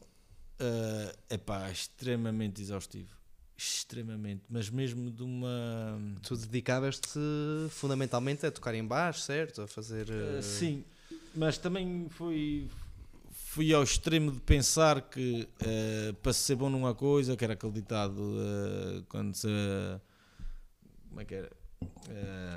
Tinhas que abdicar de tudo o resto, basicamente. é porque para ser bom numa arte não podes fazer as outras, basicamente. Havia um ditado que dizia qualquer coisa: burro em toda a parte, não é? Mestre em toda a arte, burro em toda a parte. É assim. e então a, a, a cena é que gosto de muita coisa. E estás a perceber, as pessoas têm a mania de dizer ah, tu és bom para aqui, ah, ou tu és bom para ali. Eu ainda ontem estava a refletir nisso sobre o carro. Sabes que há um livro muito engraçado que se chama Range, que Range. fala exatamente sobre vanta- as vantagens e a diferenciação de ser uma pessoa que não é uma pessoa de tirar uma especialidade e se focar numa especialidade, mas ser uma pessoa que tem um domínio sobre várias áreas, ok? Uhum, Estás a perceber? uhum, Uma mentalidade diferente uhum. do que acontecia fundamentalmente naquele boom de ir para a faculdade e estudar, em que tu vais, tiras uma especialização, tiras uma formação, tiras a especificidade, és o mestre da mestreza daquela área em uhum. específico, não é? E que ao longo dessa geração se foi perdendo aquela pessoa que tinha um domínio sobre várias, várias artes e vários aspectos sim, sim, da vida, que não só conseguia perceber a parte técnica muito especificamente, como mas tinha a a vertente da comunicação, a vertente social, a vertente de lidar com as Sim, pessoas sim, sim. e que como isso era valioso no, empreende, no empreendedorismo. A? Por acaso é muito engraçado. Eh, Chama-se Range. Eu agora não não estou a ver quem é, o, quem é o autor, já me esqueci. Mas sim, Isso é foi uma bonito. utopia, dizes. Assim, um bocado de science fiction. O quê, o quê? Acreditar assim? que vinhas para aqui e ias viver num mundo em que Sabes ligavas a- um bandolim, um amplificador. Sabes, a vida para mim sem sonho e sem eh, missão não me diz nada. E Mas então, então ah, se a sentes- partir do momento que eu na Bélgica encontrei com a morte o propósito, ele ainda por cima mostra-me, porque a Michelle, eh, há um momento da Michelle em que vejo ela a cuidar de um utente em que eu quebro em lágrimas. Porque eu andava já completamente esgotado da minha luta pelos direitos de toda a gente. Porque a gente tem que compreender que tu quando começas devagarinho a lutar pelo que é justo, tu ao princípio calas-te muitas vezes. E à medida que vais-te calando, vais ficando com menos capacidade de calar. E depois vais chegando a um ponto que aquela saturação, aquilo, aquela pressão é que te vai fazendo sair para fora. Porque tu não consegues suportar a injustiça e a dor eh, do outro. Mais nada. E devagarinho vais, vais, vais, vais. E, e a Michelle, eh, nessa altura, já estava muito cansado, já, já estava naquela fase que só se vê negativos, eh, só se vê pessoas a serem hipócritas na rua, sabes? Aquela fase em que tudo é mau.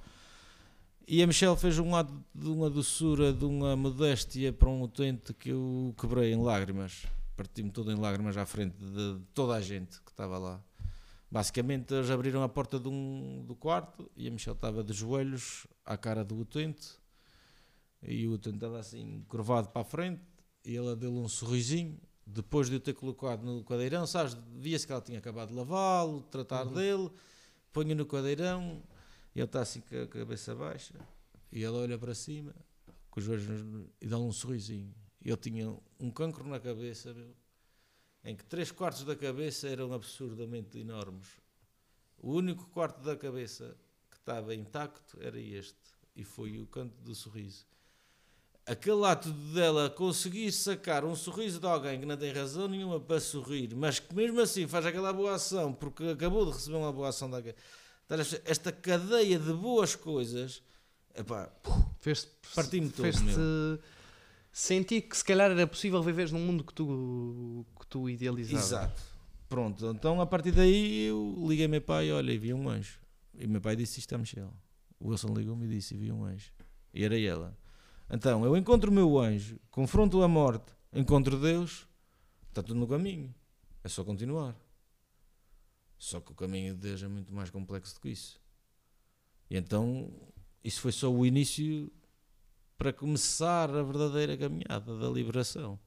Tu estiveste aqui quanto tempo só a, a- desenvolver esse projeto da música no, no Pico? lembra? Tipo, aí há uns 4 anos. Quatro com o anos. António. Pelo menos, pelo menos. Depois, Há muita coisa que é inconsciente, só vais atrás do sonho e depois à medida que vais fazendo é que vais vendo que realmente, epá, ainda vais dando vocês tinham um projeto, eram originais, certo? Sim, Vocês tocavam, Tudo originais originais. O Tony é que, é que escrevia. sim. Tu Eu tocavas. cheguei numa altura em que, pronto, o Tony já tinha tido vários projetos, estava a tocar sozinho e eu só, basicamente, achei que ah, o que tinha com o Jorge e com o Staika ah, tinha algo especial, porque nunca me interessei com a perfeição, no sentido de mercado ou de, de Sim, sim. opinião Ser o melhor tecnicamente. Exato. não. O que me interessa é uma mensagem a dizer, uma coisa diferente. E a nossa química entre os três era ótima. A gente fazia coisas de, de improviso, de aguentar 10, 15 minutos. eh, estás a perceber? E, Como aquelas brincadeiras que nós às vezes fazemos, que é Exato. uma cena espetacular, assim, é, e houve uma altura que disse. completamente random. E, e, e houve uma altura que disse: Olha, eu quero ganhar dinheiro disto, porque na altura também não estava a conseguir empregos, não estava a conseguir trabalhos. Olha, vou fazer disto. Falei com o Tony, as coisas começaram a dar, começaram a correr mais ou menos, e eu arranjo uma, uma tipo uma audição, entre aspas, na Bélgica para a gente experimentar num estúdio. eh, para eles verem o potencial do projeto, saber se tinha coisa para ir para a frente. E eh, nessa altura é que o, o Jorge e o, o André já não vão. E então a partir daí a gente já vai só os dois. Fazem só E é que vai a du, só a du, nessa aventura da- desse projeto. Mas foi, foi tudo muito. E foi brusco quando deste que aquela realidade foi isto. Fodeu. lá na Chegou ao Bélgica. fim, sim. Quando sentes que é aquele Ah, projeto que tu dedicaste. foi- ou não dedicaste 4 anos, mas que demoraste 4 anos até chegar àquele momento, pensas que Olha, se calhar estás próximo e, e levas um soco no estômago. Na verdade, foi o culminar da, da, da morte do meu ego. Ou seja, toda a desconstrução que eu estava a falar exatamente era a desconstrução do ego, não é? a desconstrução do eu para liberar. E isso foi tipo a martelada final. Basicamente, isso quando acontece, eh, porque basicamente estava tudo feito, literalmente. Faltava dinheiro para pagar o estúdio, eu trabalhei nas obras, já tinha o dinheiro. Fui para a terceira, marquei o estúdio, havia disponibilidade para o estúdio. Fui falar com professores de conservatório, havia disponibilidade. Marquei os professores de conservatório. Fui falar com um, um concerto para arranjar a passagem ao Tony para ir de graça, estás a perceber? Isto tudo estava tudo organizado. Tu ligas e ele diz que não pode. Qualquer das razões que seja, para mim não é suficiente. Porque tu sentes que deste muito por aquilo e que não Não, eu dei eh, tudo. Eu pus em risco a minha família, pus em risco a Michelle, eu pus em risco os filhos, porque muitas vezes eu não estava lá. Havia muitas vezes que eu estava, mas não estava, porque estava de ressaca. Estavas ah, preocupado. cansado estavas- ou tanta vez, por exemplo, a gente, aquilo todos os anos havia possibilidades de lançar no mercado e nunca lançavam. E era mais um ano à espera. E então, por exemplo, houve um carnaval que eu cheguei a estar em casa do, do Gilbert e vir a correr para trás para falar ao telefone e ter a desilusão de que já não ia para a Bélgica para o festival apresentar o projeto e, e aquilo cair-me em cima e depois afinal recebi uma chamada, olha, afinal arranjamos dinheiro, vocês afinal vêm, a gente paga as passagens. Ah, isto é, isto é uma montanha russa todos os dias. É um stress, dias, uma meu. ansiedade, uma- Oh, não estás bem a com ver. filhos, eh, é complicado. Pô, não estás bem a ver. E chegas também ao limite disso. Não, é disso mesmo. Epá, se não podes vir agora, podes cancelar o resto. E foi, foi assim. E acabou a música, Acabou assim. acabou o teu pensamento como viver exclusivamente da música aí nesse momento. Sim. Foi esse o Eh, momento que tu decidiste. Sim, "Ah, basicamente eu pensei foi, olha, Eu tenho uma família, vai ser mais importante não perder esta família. Vou tentar arranjar um Eh, equilíbrio. sim, primeiro que tudo foi o toque da sobrevivência. Tipo, Uma necessidade. Sim. Para já também era assim, Subsistir. eh, epá, olha, voltar à enfermagem, o que é que um gajo vai fazer? Exatamente. Voltas- Já, já sacrificámos tanto. Eu tenho carta para, um, para uma posição de facilitismo, entre aspas, porque ainda há um mínimo de respeito para um cuidador. Exatamente. Olha, Vamos ter uma vida digna, vamos avançar para Exato. isto. Exatamente. E tu insertes a primeira experiência, não foi no centro de saúde que tiveste cá, Não, foi na Santa Casa. na Santa Casa. Por acaso foi curioso, porque eu comecei a trabalhar tipo dia 4, acho que foi dia 4 eh, de janeiro na Santa Casa, e pá, aí dia 10, 15, recebo uma chamada para um concerto. E eu disse, oh, mas já não estou com o Tony. ele disse, sei, mas eu queria ter é que tu arranjasses aí uma coisa para vir aqui. E eu, Quem? Fui, fui eu que te liguei. não, por acaso. Ah, foi, não, foi Agora- no, com, um, com o Side Road Café. Fez ao- A gente Meia Bar inaugurou e depois fomos para o teu. Exatamente. Aí depois foi, meu. Pois, eu agora estava a achar essas datas com assim, era um bocado coincidentes. caraças, meu. Era um brinde ah, nossa, pô. Ei. Pronto, a ajudar os artistas. Ei, realmente, Rodrigo, tu sempre foste um dinamizante, dinamizador, não sei Mas é que é tu dizer. começas lá, prontos. Se calhar não ficaste mais solto.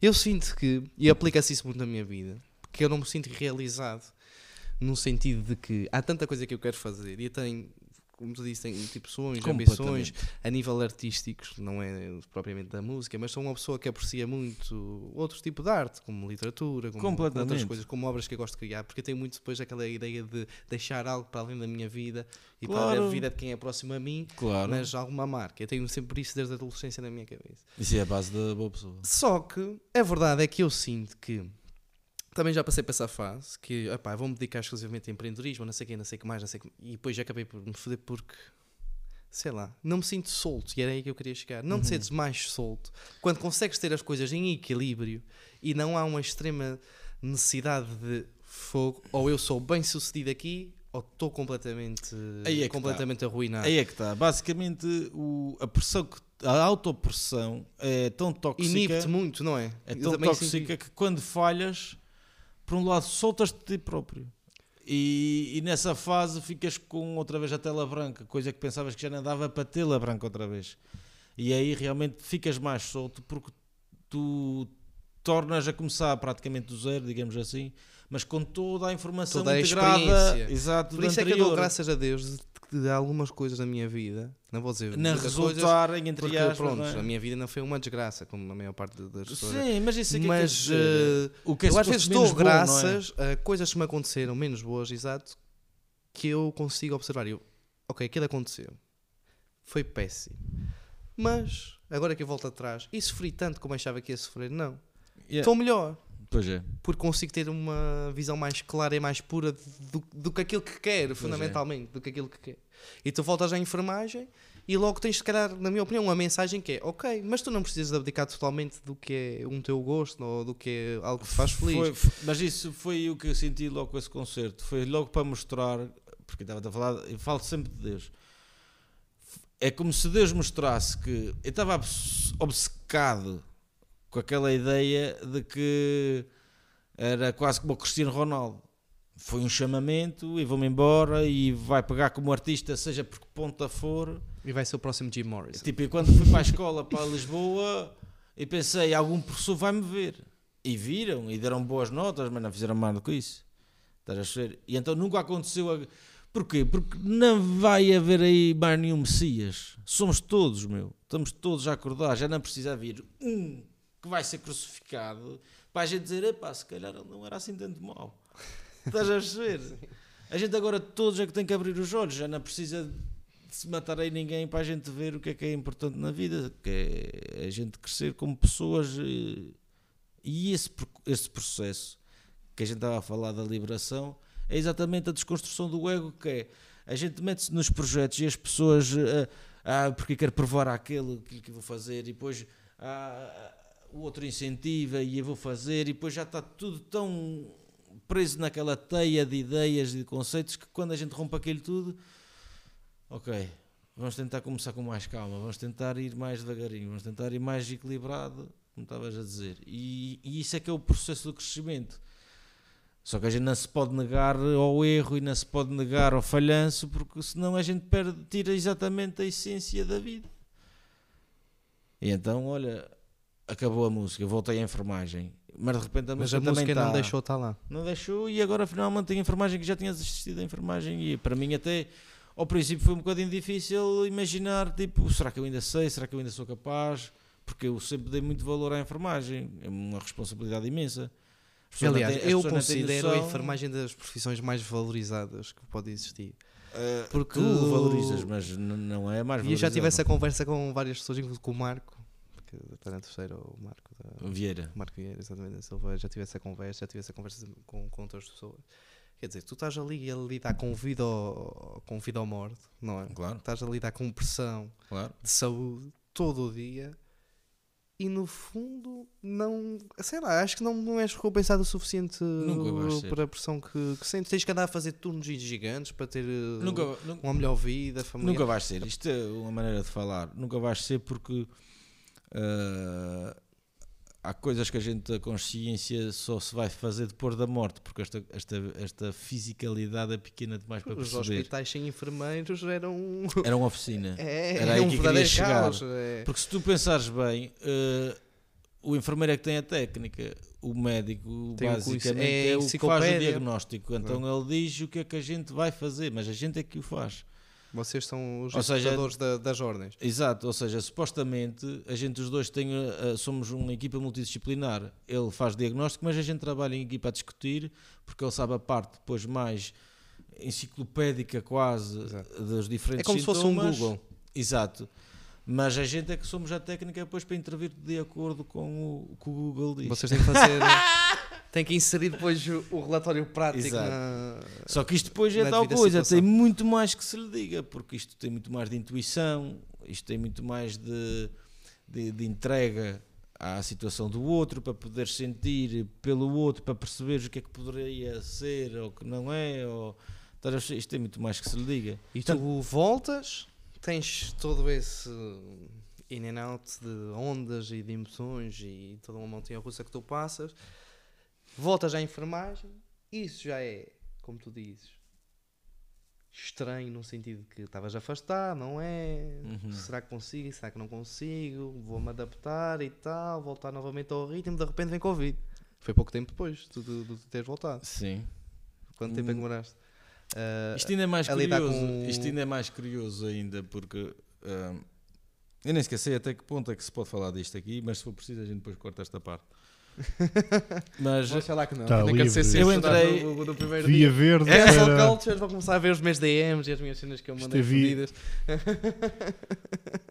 programa Via Verde para Mas falar o que basicamente, quiser. basicamente eu fui eh, convidado a sair. Da fim de dois Casa. meses. Sim. Em plena pandemia. Em plena não, porque estava a começar. No Ok. início da pandemia. Então, março de 2019? não, eh, Março de 2000 e- será Sim. que foi em março? Sim. Março de 2019, 4 de 2020. março. Por exemplo, Estamos todos nota- aqui 2020. perdidos com o tempo, mas é, Epá, é- cá 2020. eu posso falar sim. 2020. sim, 2020. Ó 2020. ó- ó vós que não tem cara, eu posso falar disto Tens que ir ao confessionário. porque isto tem, eh, implica um bocado de parte legal, não é? A gente faz um blur. Um Das não, neste caso é um pip. É um. Pronto, então o que é que acontece? Se for preciso, Ah, faz qualquer coisa, mas acho Como, eu que estava- como estávamos a falar do desprender e não sei o quê, e volto à enfermagem, supostamente mais desprendido, porque já vou com outro foco. Às vezes já eu não tenho dinheiro para pagar nenhuma indenização. E.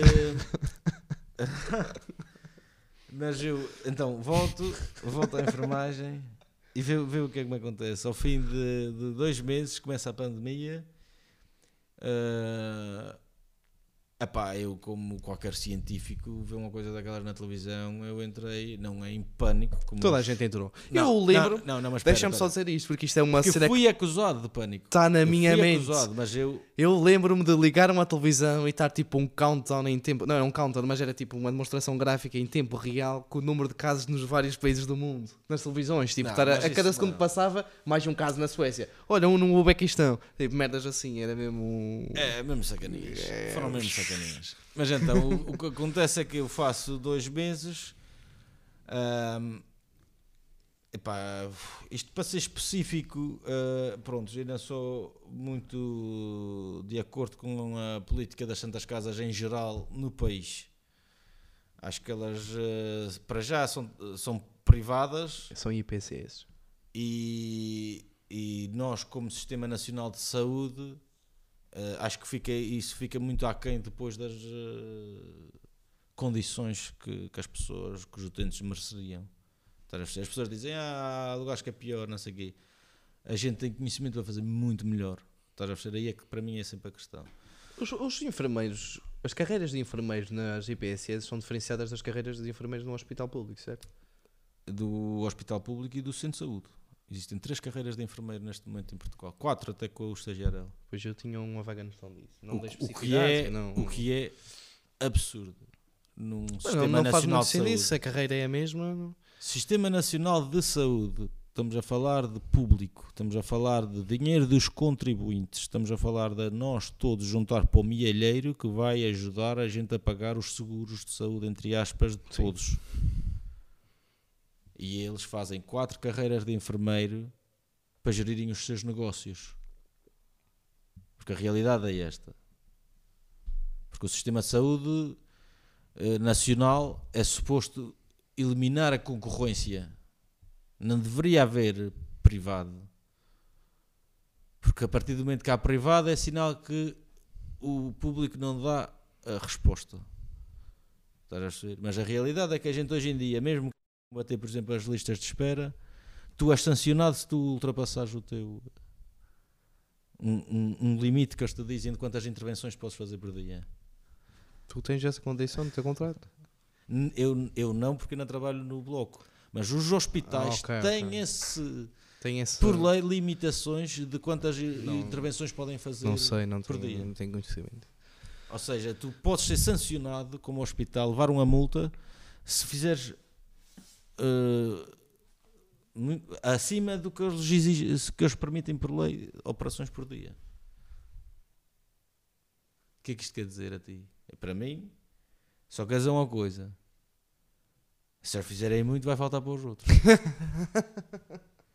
Mas tu então estás na Santa Casa, és convidado a sair porque. Sou convidado a sair. Para te discordares do. Na verdade, eu não sei bem porque é que fui convidado a sair. Numa fase inicial, claro.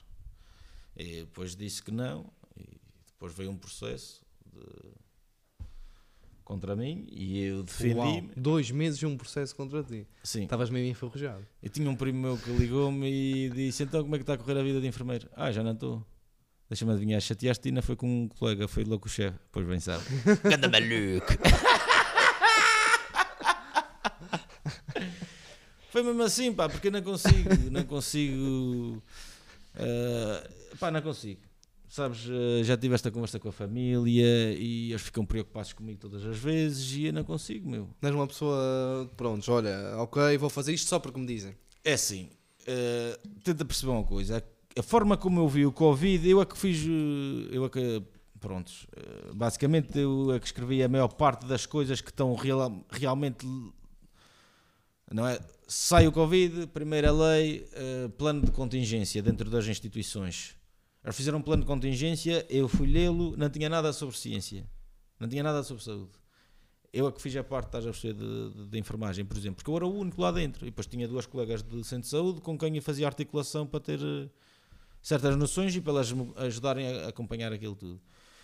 Quando eu faço as minhas medidas de contingência, por exemplo, e tenho um senhor que trabalhava lá para fazer a parte de trabalhos manuais, coisas, e disse: Olha, A gente, se tiver o caso de um positivo, a gente tinha que arranjar uma maneira de poder fazer, como eles fazem nos hospitais, com aquelas lonas plásticas eh, para separar o corredor. Sim, sim. Estás a perceber? Por exemplo, coisas assim desse género. E eh, claro que isto sai cara à instituição. Estás a perceber? E eu acho que das duas, uma. Eh, ou ficaram com medo de. Porque eles também, por um lado, ficavam sem controle de mim. Porque houve, a uma dada altura eu chamei-lhes mesmo a atenção que eu é que era o graduado naquela área. Porque eu estava em pouco como é que eu tinha que fazer o meu serviço e eles não podem, estás a perceber? Eh, isto implicou também aqui ordem de enfermagem, estás a perceber? E, e então não há rancor, digamos assim, não é? Mas ao mesmo tempo, para mim, aquelas pessoas ficam a perder, os utentes.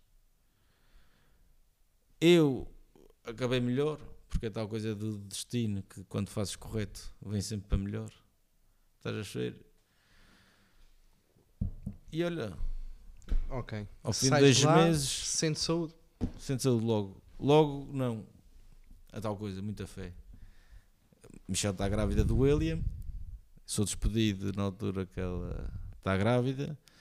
Aqueles meses em casa, eh, amanhãmos a casa para receber mais um.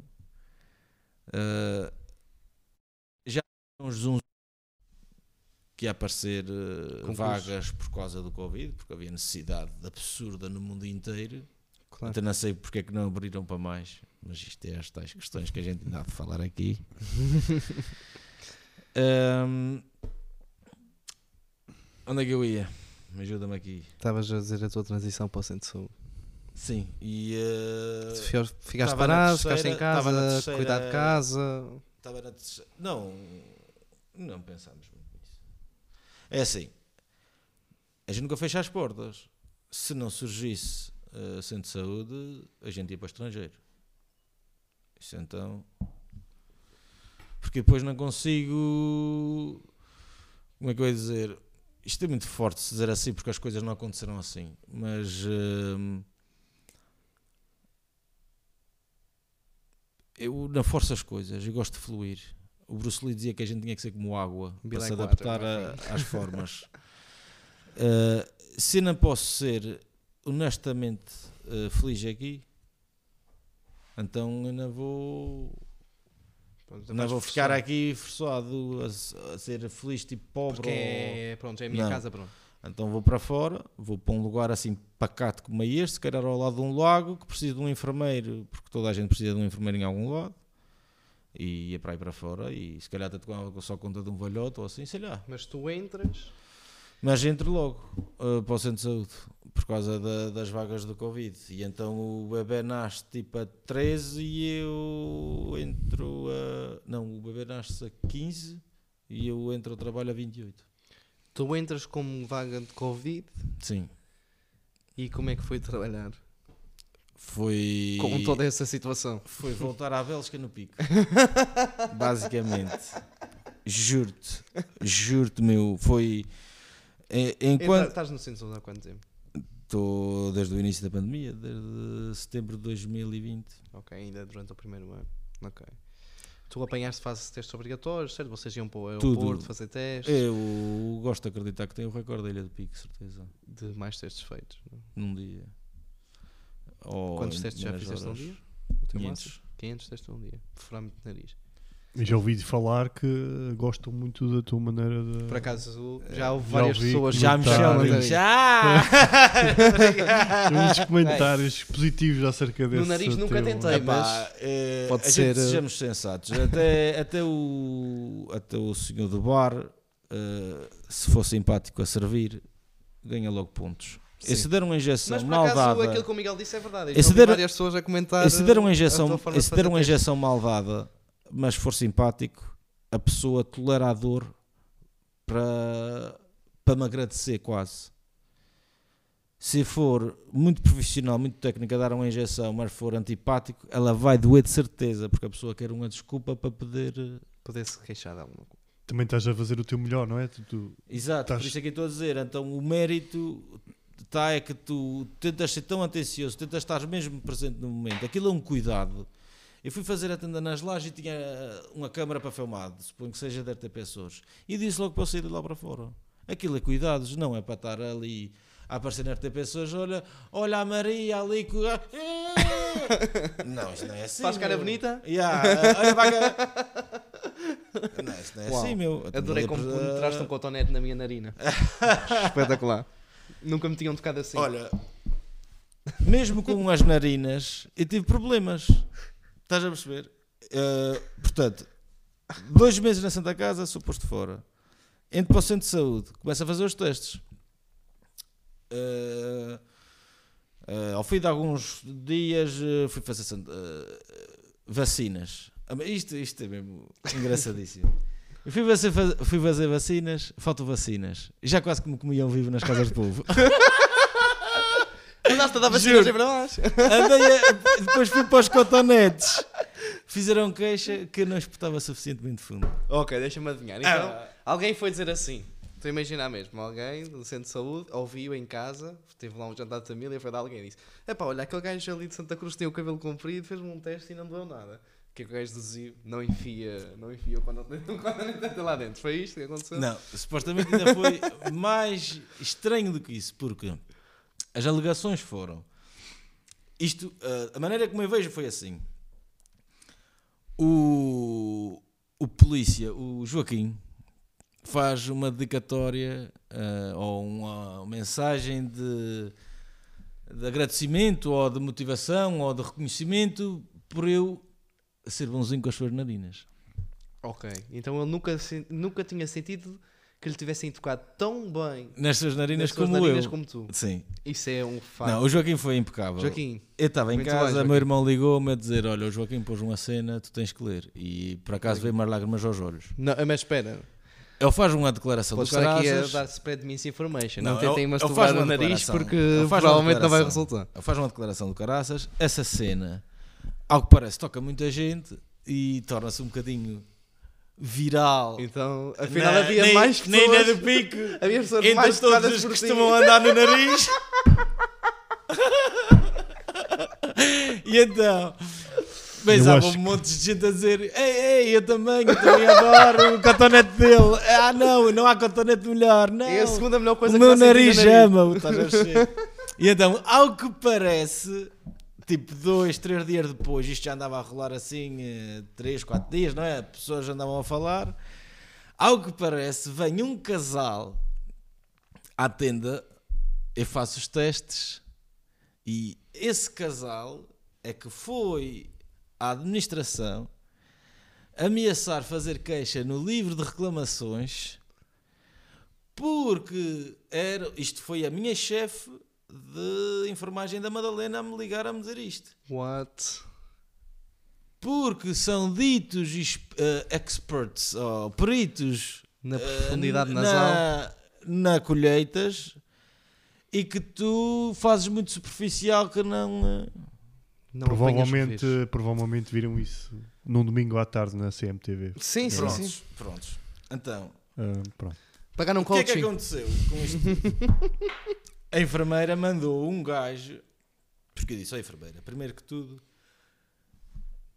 a, minha, a minha integração foi assim. Foi um gajo. Eu gosto muito desse enfermeiro. Ele foi comigo à tenda e disse assim: Pegas neste aqui.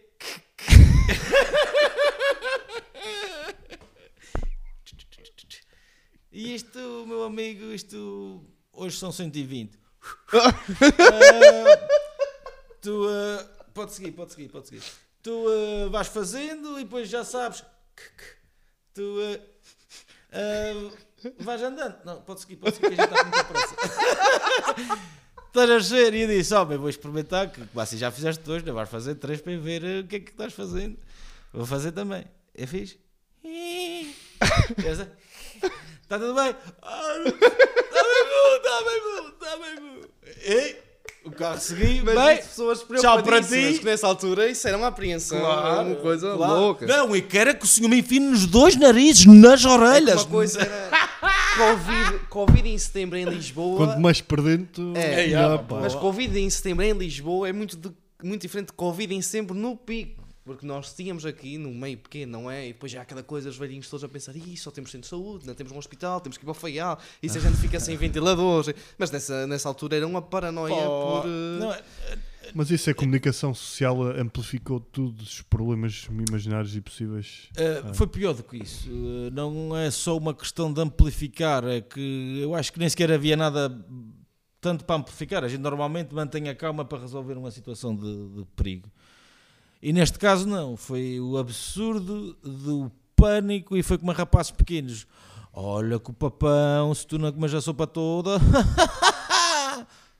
não pode ser, meu. Estás a ver?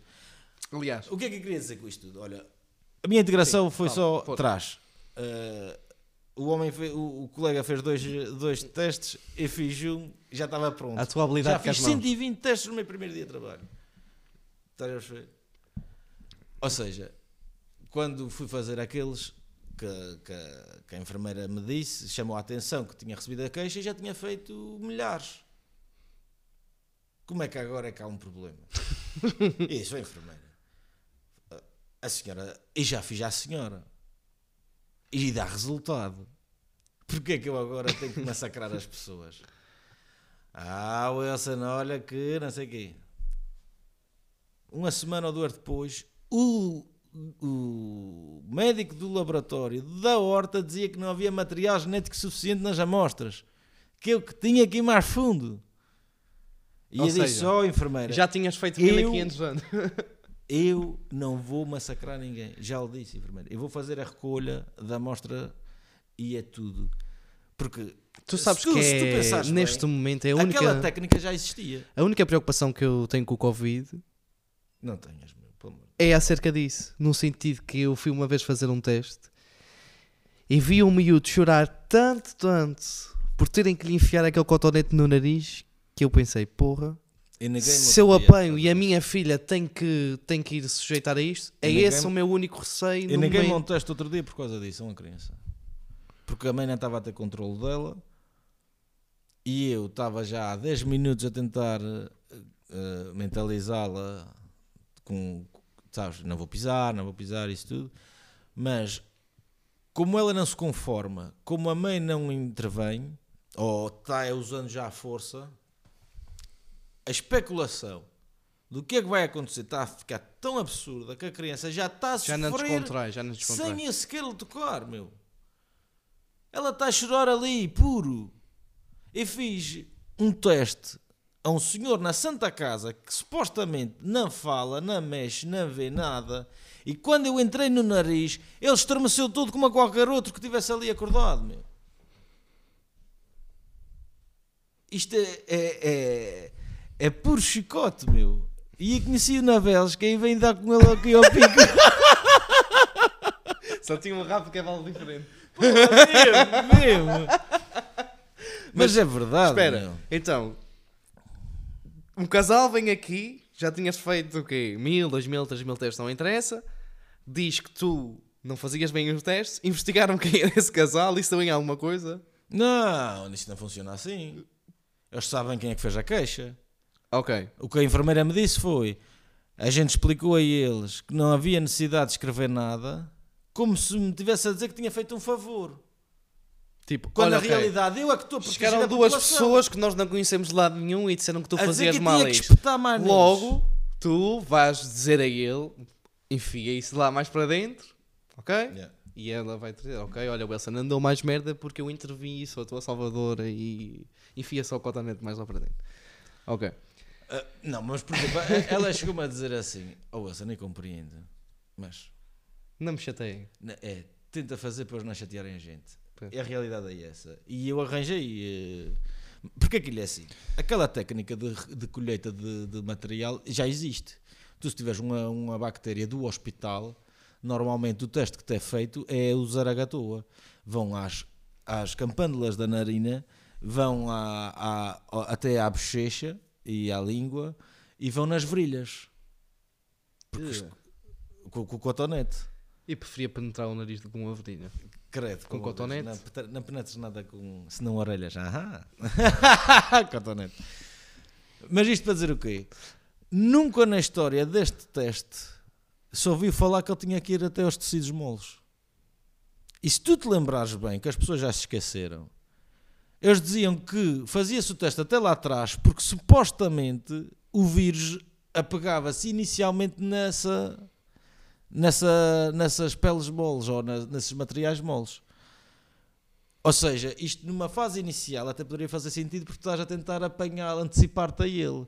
Mas hoje em dia, que já todos têm, já estão todos a deitar por aí fora, tu não podes, na Bélgica não se podia sequer estar em pé nos bares, tinhas de estar sentado. Estás a ser. O vírus anda por aí fora, que é uma coisa feia, mas tu tens que ir lá ao fundo buscá-lo. Não, não pode ser. Tu és vacinado? Isso é privado. O meu, eh, o meu, como é que se sei, como é que ia dizer, o meu registro médico é privado. Mas não sou, não sou vacinado.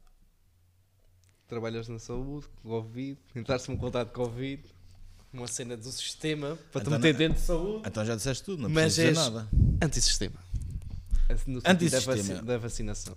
É assim, eu não sou anti-sistema, eu sou anti-pessoas que, que, que estão a abusar do sistema e a usufruir dele. Ou seja, o que é, para mim, um dos piores crimes é um falso sem-abrigo. Houve histórias de pessoas que iam para a rua pedir dinheiro e depois saíam do seu lugar e saltavam para o Mercedes, iam para a sua casa nos arredores da cidade no, dia de- no outro dia de manhã iam para lá pedir dinheiro, numa zona rica. Isto para mim é dos piores crimes, porquê? Porque tu estás literalmente a matar a bondade. Estás a desacreditar. Estás a desacreditar a pessoa que fez por uma boa ação. Claro que a pessoa que fez verdadeiramente por boa ação não vai sentir remorsos de fazer uma boa ação, independentemente se ela não for continuada. Mas para quem está tentando ser melhor de si próprio e ainda não sabe ser bem, isto pode perturbar o percurso dessa pessoa. estás a perceber? E eu acho que é isso que eles estão a fazer hoje em dia. Uh, está mais do que provado que há conflitos de interesses. Isso prova que, que é por razões económicas ou, ou logo uh, de mercado de, e logo não é o interesse uh, real de, de, de- da gente, como a gente tem estado a falar, de crescer como pessoa, de, de se- É assim, eu, eu, sou, eu já tomei duas doses e é curioso porque eu era para tomar a terceira hoje. Mas não tomei e com toda a sinceridade, porque estou cansado. Epá, e eu andava-me a sentir mesmo hoje muito mal e cheio de dores e, e pronto. E eu disse, epá, não vou ainda levar uma vacina, ainda vou ter que ficar de cama, porque eu não gosto nada de faltar ao trabalho. É uma coisa que não, não Tens-te sentido mais cansado do que Não costumas? Epá, não, eu não posso dizer isso. Mas deixa-me só... Bem. Isto até vai de encontro àquilo que eu ia dizer. Eu até vou abrir aqui um cigarro. Eu Abrir, sou da opinião. Que tu podes Eu também posso pôr um cigarro. não e que deves Acho que É acho que está a passo agora aberto para um. Lá está aberto a fumar. Tá, tá, um Tá, tá, eu até te vou encher agora isto aqui. Sim. Enquanto eu digo o e, seguinte. e já agora, antes de começar, Sim, eh, eu acho que o Miguel eu, também merece. eu também quero um E bocadinho. eu adorava não ter que tapar este rótulo, por isso pode ser. Mandem um e-mail ao Miguel para patrocinar a próxima garrafa de vinho. vocês, eu estou a adorar. Info arroba palco21.pt Estou a adorar mesmo este bocadinho. Aquilo que eu quero dizer é: é possível. Como é que eu te vou dizer? Questionar algumas vertentes da medicina. Desculpa. É possível eh, questionar algumas vertentes do sistema e, mesmo assim, usufruir da medicina e da ciência. Como é possível eu reconhecer alguns defeitos e preocupações às empresas Big Tech, que eu reconheço que têm perigos, não é? Todos nós sabemos, mesmo a nível de recolha de dados e de informação e privacidade, e continuar a usar as redes sociais, certo? Sim. Aquilo que eu quero chegar é: eu sou vacinado, tenciono em ser, acredito na ciência, acredito na evolução, acredito na medicina.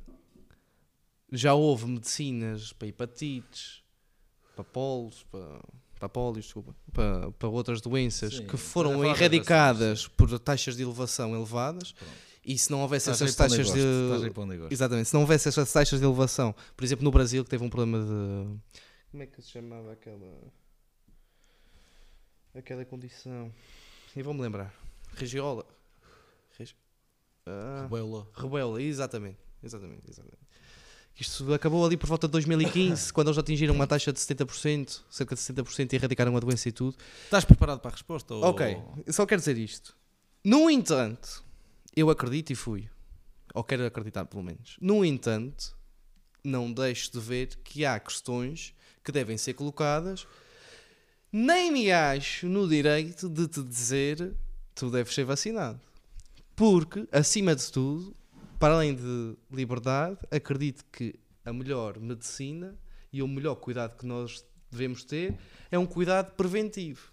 No sentido de que, se eu for saudável, se eu tiver uma vida ativa, se eu não tiver uma vida de excessos, posso fazer tudo e vou estar provavelmente preparado para enfrentar certos, certos tipos de gripe, ou de viroses, ou de seja lá o que for, de uma forma suave e naturalmente pronto, de combate natural e não artificial. E que um combate natural é sempre mais saudável do que um combate criado ou artificial. Sim. Aquilo que eu quero dizer é: eu não te vou julgar em nada daquilo que tu disseres Sim. por não seres vacinado. Só me ajuda a crescer como pessoa e eu acho que é essa atitude que nós devemos tomar. Porquê? Porque eu acho que a humanidade, o desenvolvimento da humanidade é ir confrontando ideias e só descartar as ideias se houver certezas absolutas e evidências factuais, certo? Que aquilo deve ser desacreditado. Sim. Porque nós já mudámos ao longo da história da humanidade muita vez de opinião de coisas que achávamos ser verdades absolutas. Certo? I- Isso é constante. E algo que eu não suporto é de pessoas não terem uma opinião eh, ou não se permitirem a que haja uma opinião contrária. E eu não, não, não é isso que acontece, nem vai ser isso que vai acontecer comigo. Eu Agora, eu dizer só assim, deduzo que tu, como profissional de saúde, que entraste num contrato de Covid num centro de saúde, que prestas serviços à população no âmbito de uma pandemia, que não sejas vacinado, que deves sentir pressão por colegas, por chefes, por um sistema. Só ao princípio. Só ao princípio porque dúvida. só ao princípio porque eu quando deixei a Bélgica eu disse que ia para a minha terra eu, eu disse que ia para a minha terra porque na minha terra ainda havia escrúpulos e realmente eles ainda existem se eu estou convencido porque os sinais mostram que há realmente eh, um abuso de certas entidades a usufruir do sistema eh, para os seus propósitos isso toca-nos secundariamente ou seja, por muito que, que esses chefes estejam motivados de que a vacina é a solução para a, pandemia, a, a gente vive no pico. No pico tu olhas no olho. A verdade é Ainda essa. se olha no olho, sim. A verdade é essa. Quando alguém sai fora da carruagem, tu mais depressa te apontam o dedo, estás a ver. Apesar de haver muito medo hoje, eh, muito cansaço por parte de quem sempre lutou pa- para, os seus direitos e isso tudo, isso ainda existe. Ou seja, eu realmente senti pressão no início. Mas quanto mais eu assumi a minha posição, mais fui respeitado. Ou seja, é como alguém que, que assume a sua homossexualidade. Tu, ao princípio, tens as tuas dúvidas e as tuas dúvidas é que geram o, a medo, insegurança no outro. Insegurança. E o medo do outro para o teu bem e para o bem de quem está à tua volta. Estás a ver? Mas depois aprendes que realmente Mas uma vez estabelecido, o caminho certo é teu aceitar caminho- quem tu és e ao princípio faz atrito, mas depois aceita-se. E depois já se respeita. E, é- e acaba procurar por o ser teu por lugar. aí. Porque tens um lugar digno como os outros, com a tua opinião. E- Mas estamos num país que o faz. Mas Ou num lugar uma pequenino coisa, que o faz. eu vou ser sincero. Há lugares que não o fizeram. Eu duvido muito mais. de- t- não é duvido, mas tem mais questões sobre a vacinação agora do que tinha antes. E tu achas que não és mais respeitado, se calhar, por muitas pessoas terem a mesma opinião que eu? Há uma frase que tem passado muito no Facebook agora que é o- os complotistas afinal são spoiler alerts. e basicamente é isso. Ah, há uma também que dizia: ah, isto é o, a época da humanidade em que se vai fazer o maior told you so. Estás a perceber? Mas Ou não- seja, tu és um homem na ciência porque tu estudaste. É tu assim, tens um conhecimento eu teórico, a e a efetivo da área. coisas. Sim. mas deixa-me só porque é assim. contextualizar isto. Tá tu tens um, tens um conhecimento teórico, tens um conhecimento científico da área, Sim, na medicina, sim. E tu não, decidiste não tomar a vacina, porquê? Ok. Eu decidi não tomar a vacina porque eh, De certeza que não é para um a vídeo no YouTube. brevidade com que ela foi desenvolvida eh, lançou muitas suspeitas. Ok, lá está. Uma vertente científica, Logo, sim. uma análise. uma, logo, uma análise. A partir daí, eh, como o meu código deontológico o exige, tu tens que estudar o que é que se passa. Estudar o que é que se passa é várias vertentes, várias eh, opiniões para perceber o que é que se passa. Como o mainstream estava sempre a vomitar a mesma coisa, tu basicamente só tens que ir pesquisar os outros. Porque já não há variedade no mainstream. E então, uma das pessoas que eu assisti logo no início é uma doutora ah, que se chama Hen- Henrion Code, que é uma geneticista francesa, que lançou logo o alerta que em França não deveria haver ninguém com um currículo mais desenvolvido do que o dela em matéria de RNA. RNA. Explica a uma pessoa que é um pouco ignorante. mRNA, então, tu tens o DNA, mas eh, o teu DNA não é que faz a organização do teu corpo, mas quando tens que enviar uma informação a uma célula para, para criar uma proteína ou para o fígado produzir uma coisa ou assim, tens o RNA, que é um mensageiro, que é uma sequência do DNA que intervém na interação e que leva, digamos, a mensagem, por daí o nome, ah, para que essa ação seja reconhecida pela outra interveniente Ok. para produzir o que é necessário para o corpo. Como se fosse um transmissor de informação. Ou seja, basicamente, a vacina não é uma vacina, é uma tecnologia nova. E eh, agora está-se a utilizar o termo eh, tratamento imunológico. Mas então, deixa-me ver só, para isto ficar esclarecido. Tu não és descrente da vacinação. És Eu sou descrente vacinado. Da vacinação relativa Isso é uma esta, questão, a- ao Covid. Isso é uma ao- questão muito pertinente que tem, que tem sido muito badalada, que é os antivacinas normalmente são todos vacinados. Eh, eles chamam antivacinas porque, eh, na minha opinião, como, como eu já estou a ver, eh, como tu estás a dizer, parte científica, como eu já estou a ver que isto não tem nada de científico, e isto tem interesses. eh, onde é que a gente ia?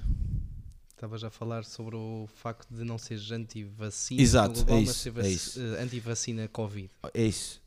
Isto é uma tecnologia nova que nunca foi utilizada na, na história da humanidade. E a chamaram vacina porque entra num, ah, num campo legal muito mais acessível para eles para pôr em prática este produto. Então, a partir do momento que te chamam antivacina, basicamente eles estão a fazer ah, pressão psicológica, jogo psicológico, guerra psicológica, para que tu te sintas excluído eh, e que eh, te sintas até um bocadinho absurdo contigo próprio pelo facto de não acreditares numa vacina. Tanto é que até o Papa veio dizer que é um dever cívico se vacinar. As, as farmácias todas tinham a cena a dizer vacine-se, ou a vacina. Estás a ver? Propaganda de vacinação. Ou seja, qual é a grande diferença entre esta vacina e as outras? Todas as outras estimulam o sistema imunológico. Ou seja, é como se a gente mandasse uma pista para o corpo, Descodificar ou eh, absorver melhor aquilo e ou, se- ou seja, eles mandam ou, a prote- combater na... ou o vírus inativo ou uma proteína do vírus que ative a resposta imunitária desejada. o combate. Ou seja, basicamente simplista. Tu não vais desenvolver a infecção, mas o teu corpo reage como se houvesse uma infecção por causa de desenvolver os anticorpos. Combate a infecção e pronto. Ficam registados nas tuas células de memória de, de, de imunidade e quando tu fores realmente invadido pelo vírus oficial, entre aspas, as tuas células de memória já estão preparadas para reagir mais rápido, porque normalmente tu morres de uma infecção ou morres de uma coisa por causa do tempo que a bactéria tem sobre ti, antes que a imunidade responda ao seu ataque. Estás a perceber? Então, o que é que acontece? Nos- nas vacinas clássicas, metem-te uma proteína ou metem o vírus, o corpo identifica um corpo estranho, ativa através de- de- dos seus mecanismos o, o sistema imunológico que vai estudar aquela partícula estranha, encontrar o código que a destrói ou que a bloqueia e pôr o corpo a produzi-lo.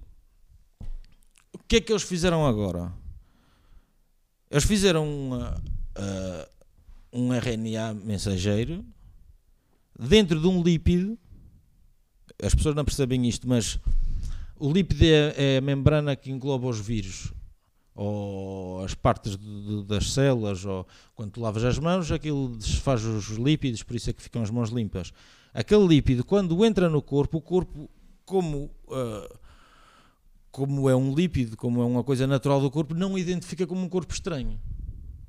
Aquilo entra no teu corpo e quando associado ao teu corpo, o RNA mensageiro entra em ativo e ensina, entre aspas, as tuas células a produzirem o elemento do spike, que é do coronavírus, e isso é que faz o teu corpo desenvolver a resposta imunológica. Ou seja, em vez de teres um corpo estranho que estimula a tua resposta imunológica, o teu corpo produz a mesma merda que o vírus.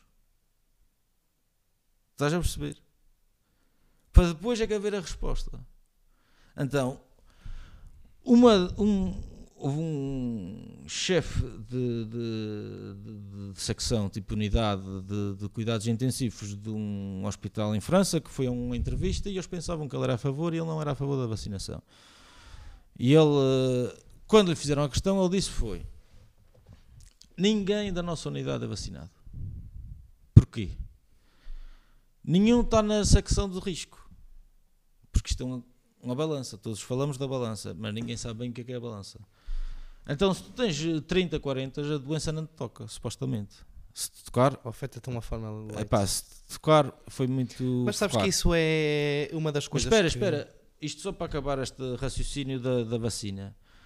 Então, a proteína spike do vírus é que mexe com a resposta imunitária de tal forma agressiva que o teu corpo mata-se a si próprio. Não é o vírus que te mata. Não sei se as pessoas têm essa noção, estás a perceber? Ou seja, eh, o vírus aloja-se no pulmão, o pulmão des- uh, desenvolve uma inflamação para combater o vírus e a inflamação é tão exacerbada que ficas com sangue puro nos pulmões de, de tanto que os vasos se abrem e que, que a inflamação é tão grave que fica cheio de líquidos e por isso é que vejo as imagens deles a rodar neles por causa da, da área do pulmão para poder eh, respirar e não sei o quê, estás a perceber? Ou seja, o gajo disse logo foi assim, o que é que me diz que quando o meu corpo produzir isso, se eu for dos que responde exacerbadamente, quem é que me diz que não vou responder da mesma maneira à vacina como eu iria responder ao vírus? Ou seja, com a minha idade, com a minha gestão eh, alimentar, com a minha gestão psicológica, com, com o meu. Porque a gente está nos Açores, meu, a gente tem uma qualidade de vida muito boa, a gente tem um sistema imunológico muito forte. Eu tinha mais risco de de, de tomar a vacina do que, de, Covid. de, de, Sim, e eu também sinto um bocado isso, sinceramente. E é, e é tal coisa. Eu tomei, não sou contra, acredito na ciência e por não ser contra e por não. ah, Deixa-me só fazer aqui um parágrafo. Ciência é uma palavra muito importante neste discurso atual. E é uma palavra quase como a Deus. Tem sido muito maltratada. Ciência vem da palavra ciente, estar consciente. Então, ciência não é uma religião. Porque a religião também supostamente defende a espiritualidade e, no entanto, politizou-a.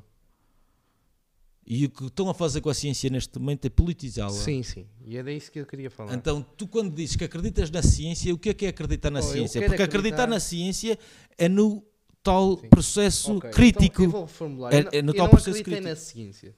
Eu acreditei no teu poder crítico. que é o meu governo. Não. Aquilo que eu acreditei foi naquilo que é o meu governo, ou o que é que é o governo a nível mundial as indicações Uhum, propagadas em massa a nível mundial. uhum.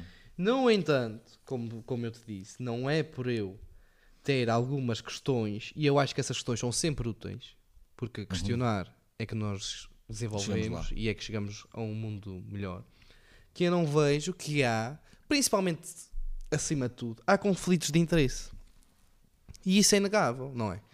Por exemplo, nesta questão das variantes, uma empresa que produz vacinas é uma empresa Uhum.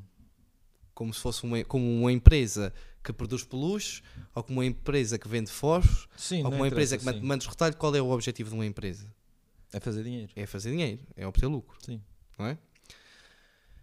Uma empresa, um Big Pharma, não é? Sim, sim. Uma farmacêutica eh, grande, com influência Não te esqueças que chamam Big Pharma porque tiveram que arranjar outro nome para eles. O que é que acontece? Vai ganhar, por exemplo, muito mais dinheiro, ou vai ser muito mais profitable, se tiver que vacinar a cada variante de um vírus. Por exemplo, não é? Porquê? Eu vou E eu dou só o exemplo das, das grandes das empresas de vacinação. Quando se ouviu falar da Omicron, as ações sobem logo. Porquê? Porque há uma especulação de que. Já ouviste falar que o da Moderna já vendeu as ações todas, o chefe?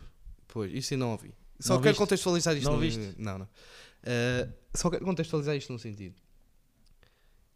Há conflitos de interesse. Há divulgação de informação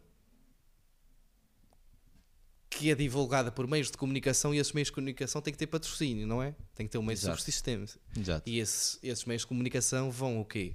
Vão transmitir a narrativa de quem os patrocina. Da doutrina Logicamente. que o Ok. patrocina. sim. Não é por eu ter cepticismo em relação a algumas questões que vou desacreditar de tudo.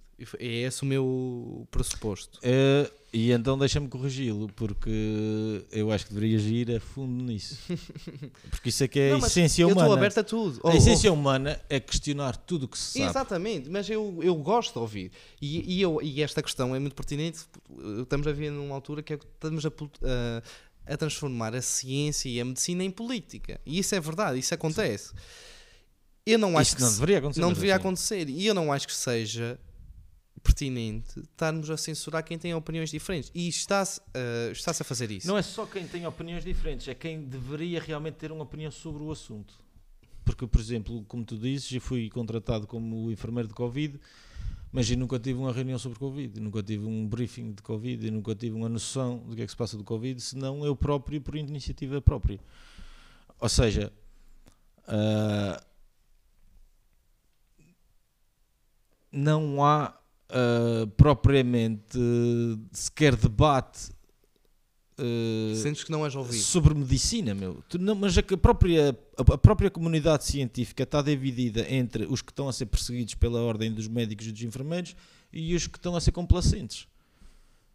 Não há. ah, porque, vamos ser sinceros, a ciência supostamente está baseada na, na, na observação de, de eventos, no estudo dos eventos, e então como é que tu podes atingir isso se não há diálogo, se não há ah, debate? Porque, por exemplo, uma das coisas que, que me fascinou e que, que eu pronto, levanto algum ceticismo é.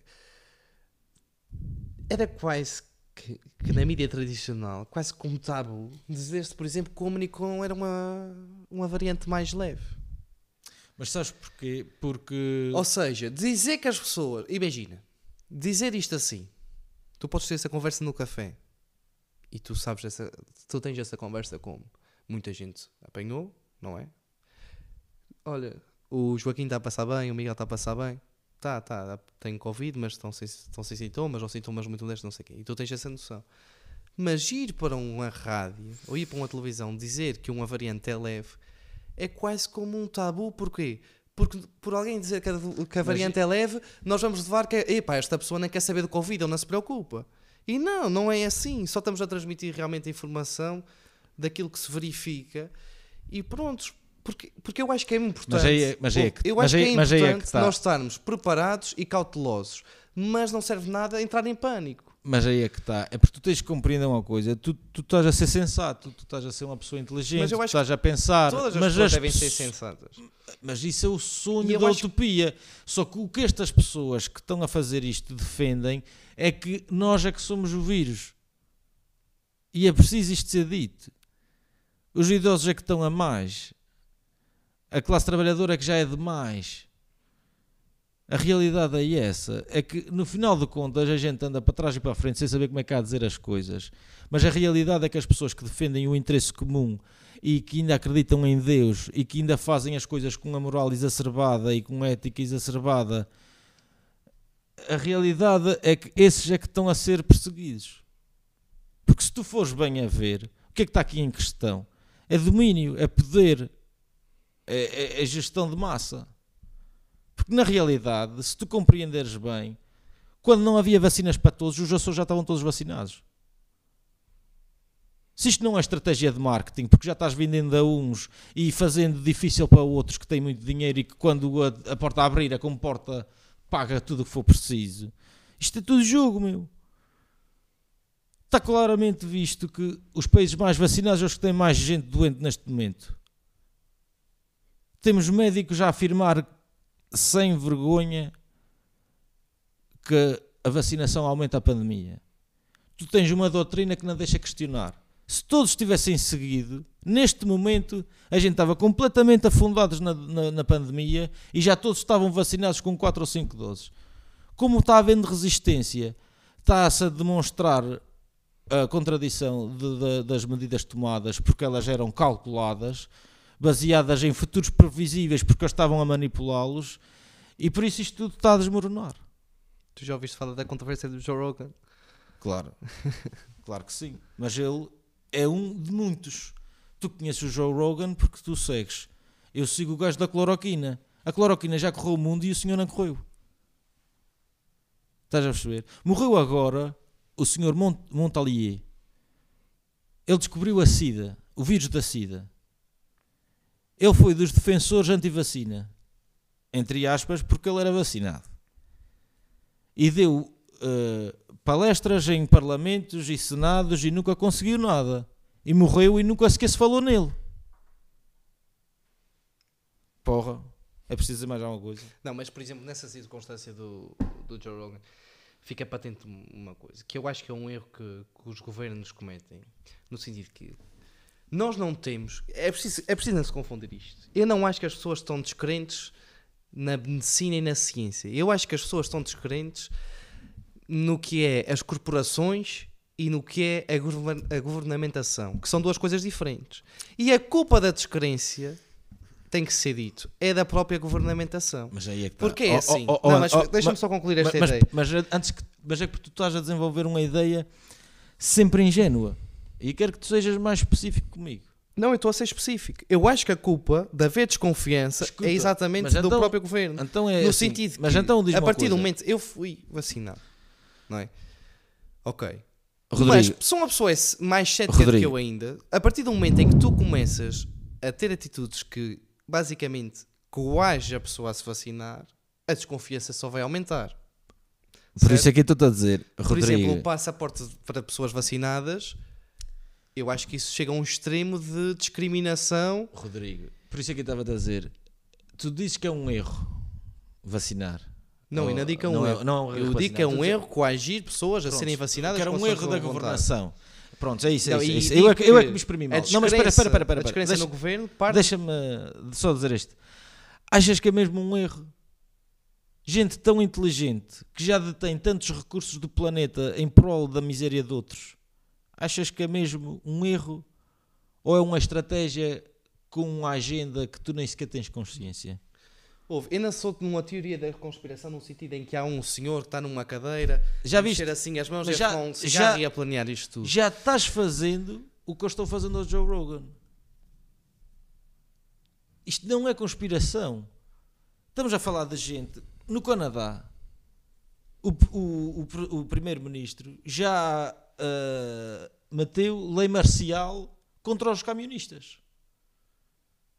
Lei marcial explicada por um canadense ou canadiense que diz que essa lei foi feita para prevenir de coisa, situações de guerra com forças exteriores. Mas o problema do Ele está a usá-lo contra o povo. O problema do Joe Rogan não é ele ter dito nada contra ou a favor da vacina. O problema é dele ser demasiado influente e demasiado bem sucedido. Rodrigo, isso só me é. estás a dar mais razão. Porque se ele é influente, ele não está aí contra a agenda deles, eles não vão conseguir meter em prática. Porque quantas mais pessoas seguirem o Joe Rogan, sim, menos sim, vão sim. ir a favor da doutrina. Foi... Se não forem a favor da doutrina, os que estão a favor da doutrina vão ver que eles estão a mentir-lhes.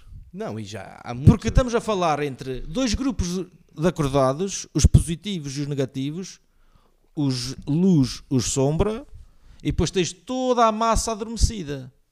Para e que... a questão está em todo, todo o tempo da humanidade entre o acordar da massa, o bom e o mau, a puxar para a massa. Isso é só para conceitualizar, para quem não, que não esteja a par Eu vou ter que fazer um break e tenho mesmo que ir. Mas é ok, então... Uh... Um pequeno break, tenho mesmo que ir.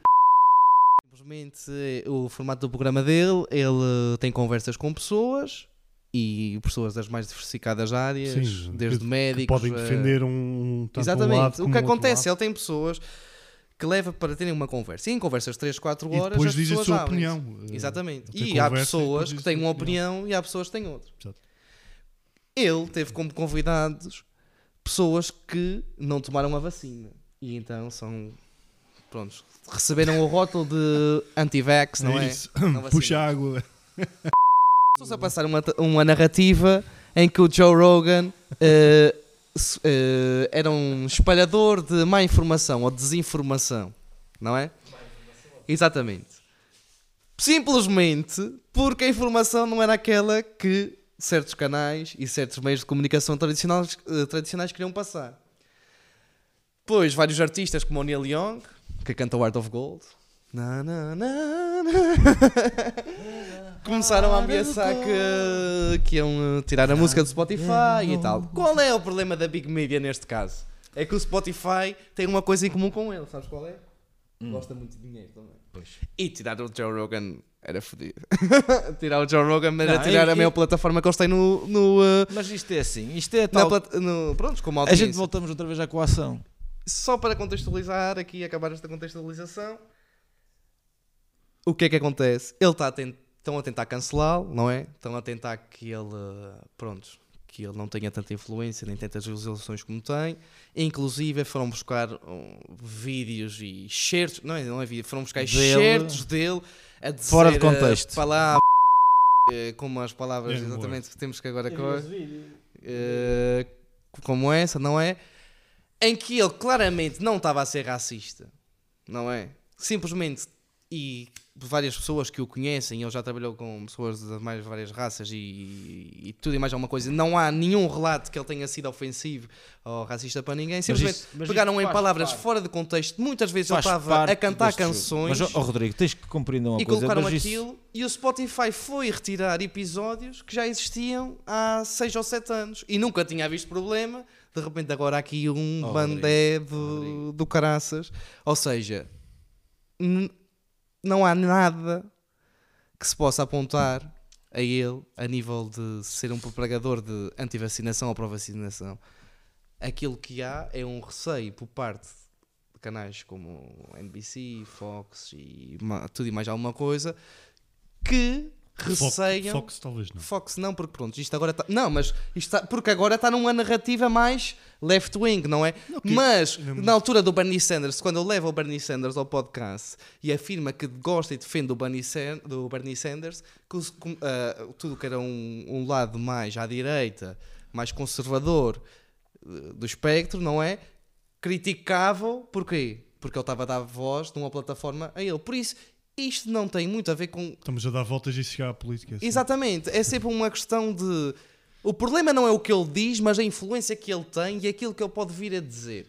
Mas E então estás o problema a- da. Mas então vou ser mais direto. Diz e pronto. Não, eu acho que isto eu, acontece, minha- de facto. minha isto opinião- não é, isto é opinião, verdade. eh, eh, Mas, como- não, mas então o que está aqui em questão é o seguinte: isto não acontecia antes, meu.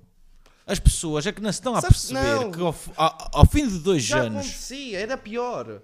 Tu Não agora. era, homem. Era pior e vou-te explicar porquê. Porque tu antes só ouvias o que passava na televisão. Isto agora, há este bandé e tu dás conta, porque tu tens plataformas como esta, como outros podcasts, como Independência, de tu escreveres o que tu quiseres, não é? E ter uma reprodução e um número de, de amplitude que tu não tinhas antigamente. Qual é o problema agora? Que é isso que eu não aceito. É que esta plataforma esteja já a caminhar para aquilo que destruiu a confiança na televisão e, no- e nos meios de Rodrigo, comunicação tradicional. Rodrigo, a televisão não era assim. Isto foi há poucos anos. Como é que não era? É porque se tu fores ver os registros, que isto é o que o pessoal tem andado a demonstrar, se tu fores ver os registros todos das televisões nacionais e, e as concorrências às nacionais de cada país que está envolvido neste processo, digamos assim, todos já estavam quase em bancarrota. E de repente tem um orçamento, uma coisa absurda. E vou-te só dizer... um- Como é que a CNN vem para Portugal, meu? Para a TVI? Para dar a sua doutrina, meu. Somos um país ocidental, a nossa costa é de valor enorme para os ocidentais. Nós somos um. Vieram fazer aqui a reunião da, quan- quando foi para decidir se se atacavam o Iraque ou não. É homem, isto tem muito mais que se lhe diga, Antigamente- porque a- antigamente Quantos canais é que havia no- nos Açores? Rodrigo, antigamente tu tinhas RTP Açores, por exemplo, e fechava às 6 da tarde. O que as pessoas sabiam era da boca uns dos outros.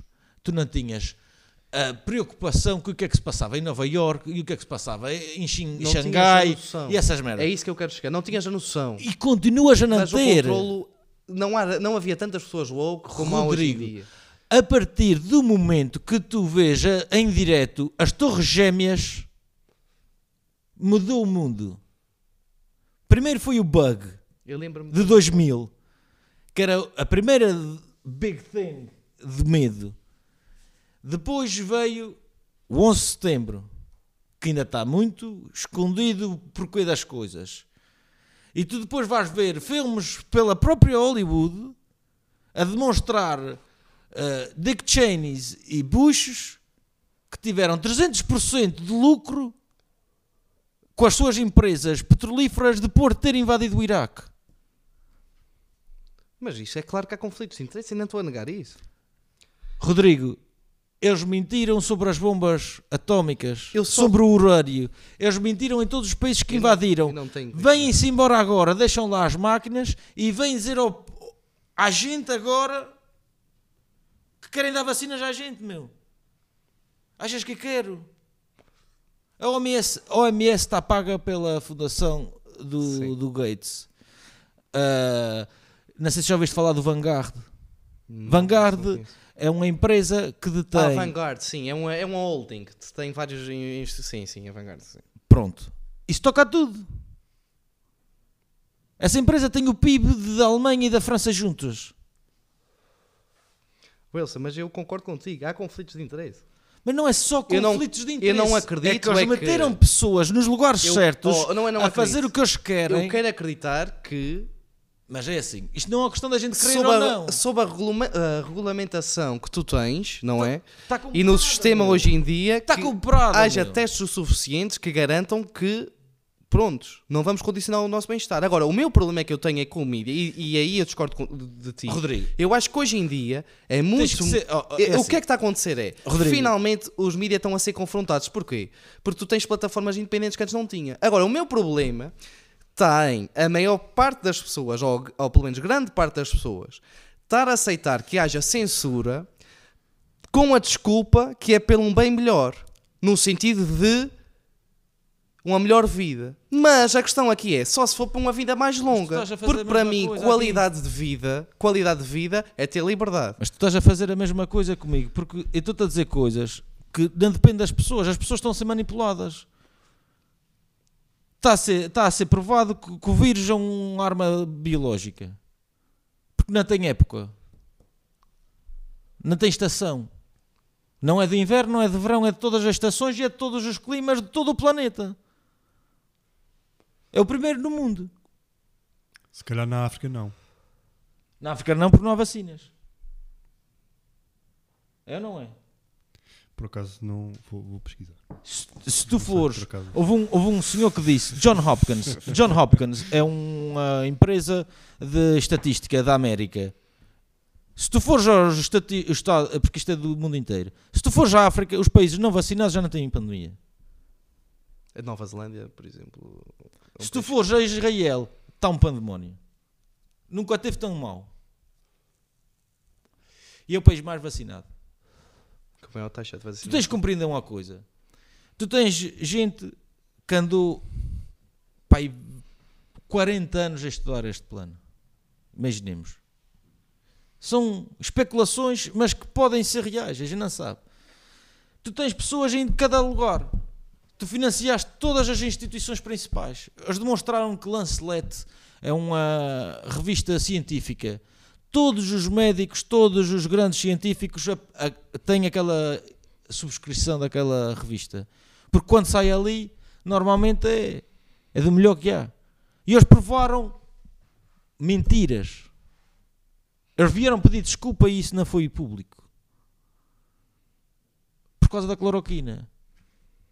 Mas o que é que era em específico em relação à cloroquina? A cloroquina é um medicamento que servia de tratamento. Se tu tens tratamento, tu tens uma, uma solução que te abate o Covid. Então já não justifica a vacina. Porque a vacina, como é uma nova tecnologia, está em fase 3 do seu estudo. Então, tu tens uma lei, uma, uma, um papel que te dá uma autorização especial por emergência e como não há tratamento, como única solução de eh, combate, tem essa licença que permite ultrapassar as fases legais. Ou seja, todos os tratamentos que são eficazes, se fossem assumidos eh, publicamente, a vacinação caía por terra legalmente. Ok. Tu achas, não achas que. Eu eu estou a ver aqui no site How Our World in Data e eh, pr- pronto, nos países da África são muito pouco vacinados. Têm vacinas, são muito pouco vacinados. É à volta dos quase todos os países 0%, 10%. Eh, sabes tem o que é tem que mais aqui um bava? que talvez o Botsuana está talvez aqui na volta dos 45%. Uma das- Se bem que sabemos que 0% não significa que ninguém tomou vacina. Sim, sim, sim. 0% tem sempre gente que tomou vacina, portanto, aqui no Congo. eh, 526 mil vacinas administradas, só 254 mil pessoas têm eh, totalmente vacinadas, eh, ou seja, são muito poucas pessoas. Só não é significativo. Aquilo que eu quero dizer é, ajudava-me, e era isso que eu gostava, que, por exemplo, as Big Pharma fossem mais abertas Tens que aceitar quanto uma seus coisa. dados. Tens que aceitar uma coisa. Agora, a minha pergunta é, não achas Rodrigo, que tudo se resolvia, e aqui Rodrigo. sim eu questiono muito, não achas que tudo se resolvia Rodrigo, se as Big Pharma assinassem ou fossem capazes de se comprometer a se responsabilizar Tá, é, por ok. eventuais percebi. danos aqui. à população Sabes qual é o nosso. por administrar a vacina. Sabes- Isso não resolvia o problema Sabes o que é que está aqui a da criar nosso, desconfiança. a, a nossa. Porque ainda estou a ver onde é que tu queres chegar eh, e eu quero chegar a um lugar e. Não eu quero chegar, eu quero chegar, eu quero questionar aquilo que acredito. É assim. É isso que eu quero chegar. Se eu tenho razão no que estou dizendo, porque estou, não estou a fazer acusações graves, são acusações graves, mas não, é o, não sou eu que as fiz. Estás a questionar-se. Eu estou a questionar e faz-me sentido, e eu, com, com os dados que, que nos são dados, uma pessoa vai questionando. Existe montes, mas montes que eu chamo whistleblowers Sim. a denunciar as o Big gajo do Pharmas. Wikileaks As Big Pharmas. deixou o CIA Pronto. Está mais do que provado que o interesse deles não é a nossa saúde. A doença é que dá lucro. A saúde não dá doença. A saúde não dá, doença. A saúde não dá dinheiro. O professor Ávila contava-me uma história de, de um senhor que era médico e tinha sempre o mesmo senhor que ia lá à consulta. E o senhor, eh, as mesmas queixas, sempre as mesmas queixas, e o doutor dava medicamento, dava medicamento.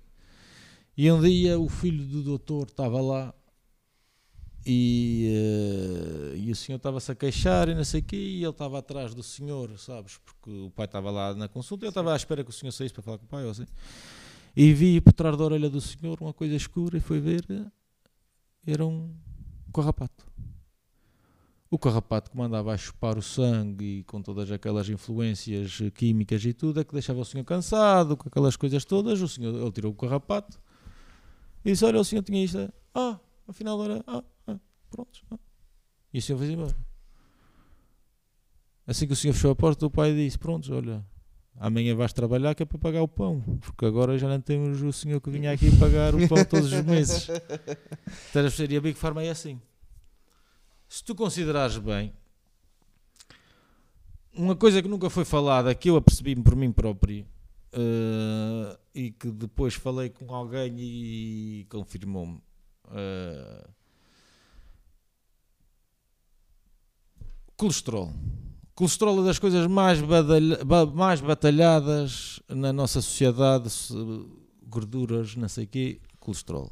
O colesterol, uh, quando entrei o curso, tinha uma tabela de nível mínimo e máximo. Hoje em dia ela baixou. Baixou porquê? Porque já alberga 30 e 40 anos. Uma vez que tomas esse comprimido, ele fica crónico. O teu corpo fica preguiçoso, deixa de produzir e tu, o comprimido é que estimula a produção. Então, uma vez que tu tomas o comprimido de colesterol, ficas crónico, ficas preso.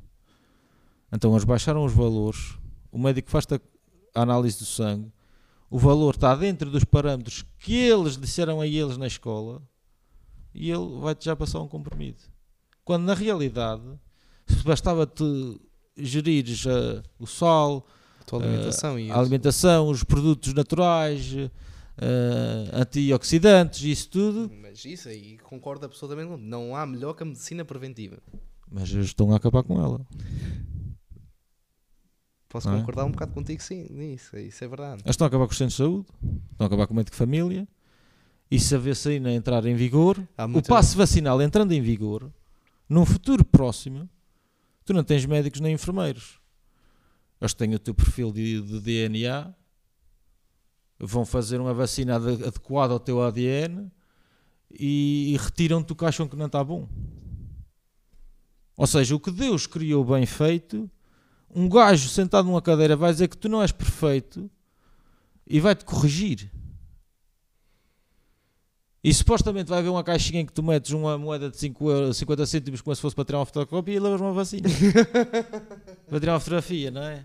É pá, não me assuste, eu nem quero falar 50 Mas é a realidade, meu. Mas é a realidade. Se eu vi que é um abuso, eu, eu vou-te só dizer uma coisa. Eu já estou a chegar olha, quase esse olha, ponto. Uma das conversas dos mídia, dos jornalistas e tudo foi se o senhor não quer levar a vacina, então também não precisa de ir para o respirador. Ou não precisa ter acesso à saúde, não é? Se não quer levar a vacina. Isto é uma conversa que talvez não soube muito em Portugal, mas nos países e para fora foi muito usado por jornalistas do, do horário nobre.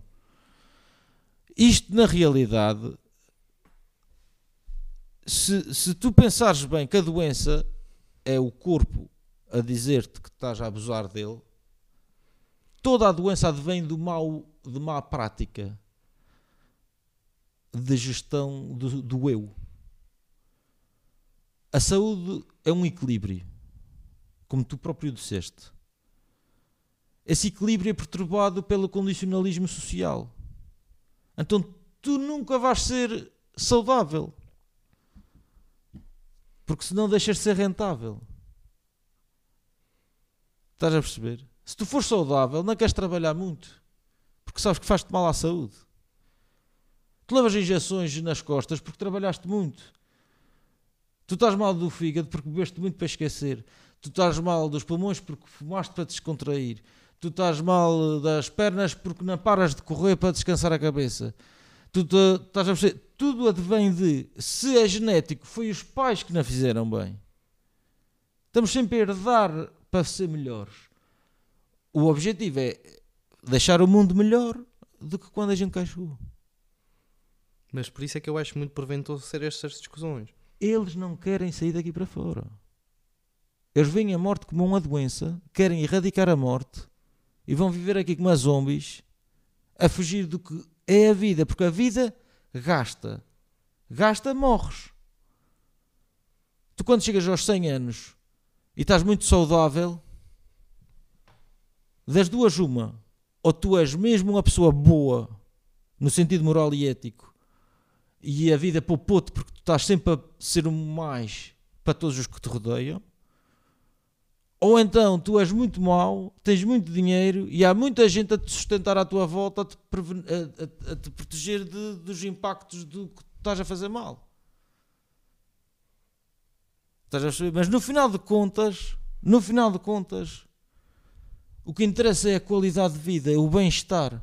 Então, chegares aos 120 e andares de bicicleta é fixe.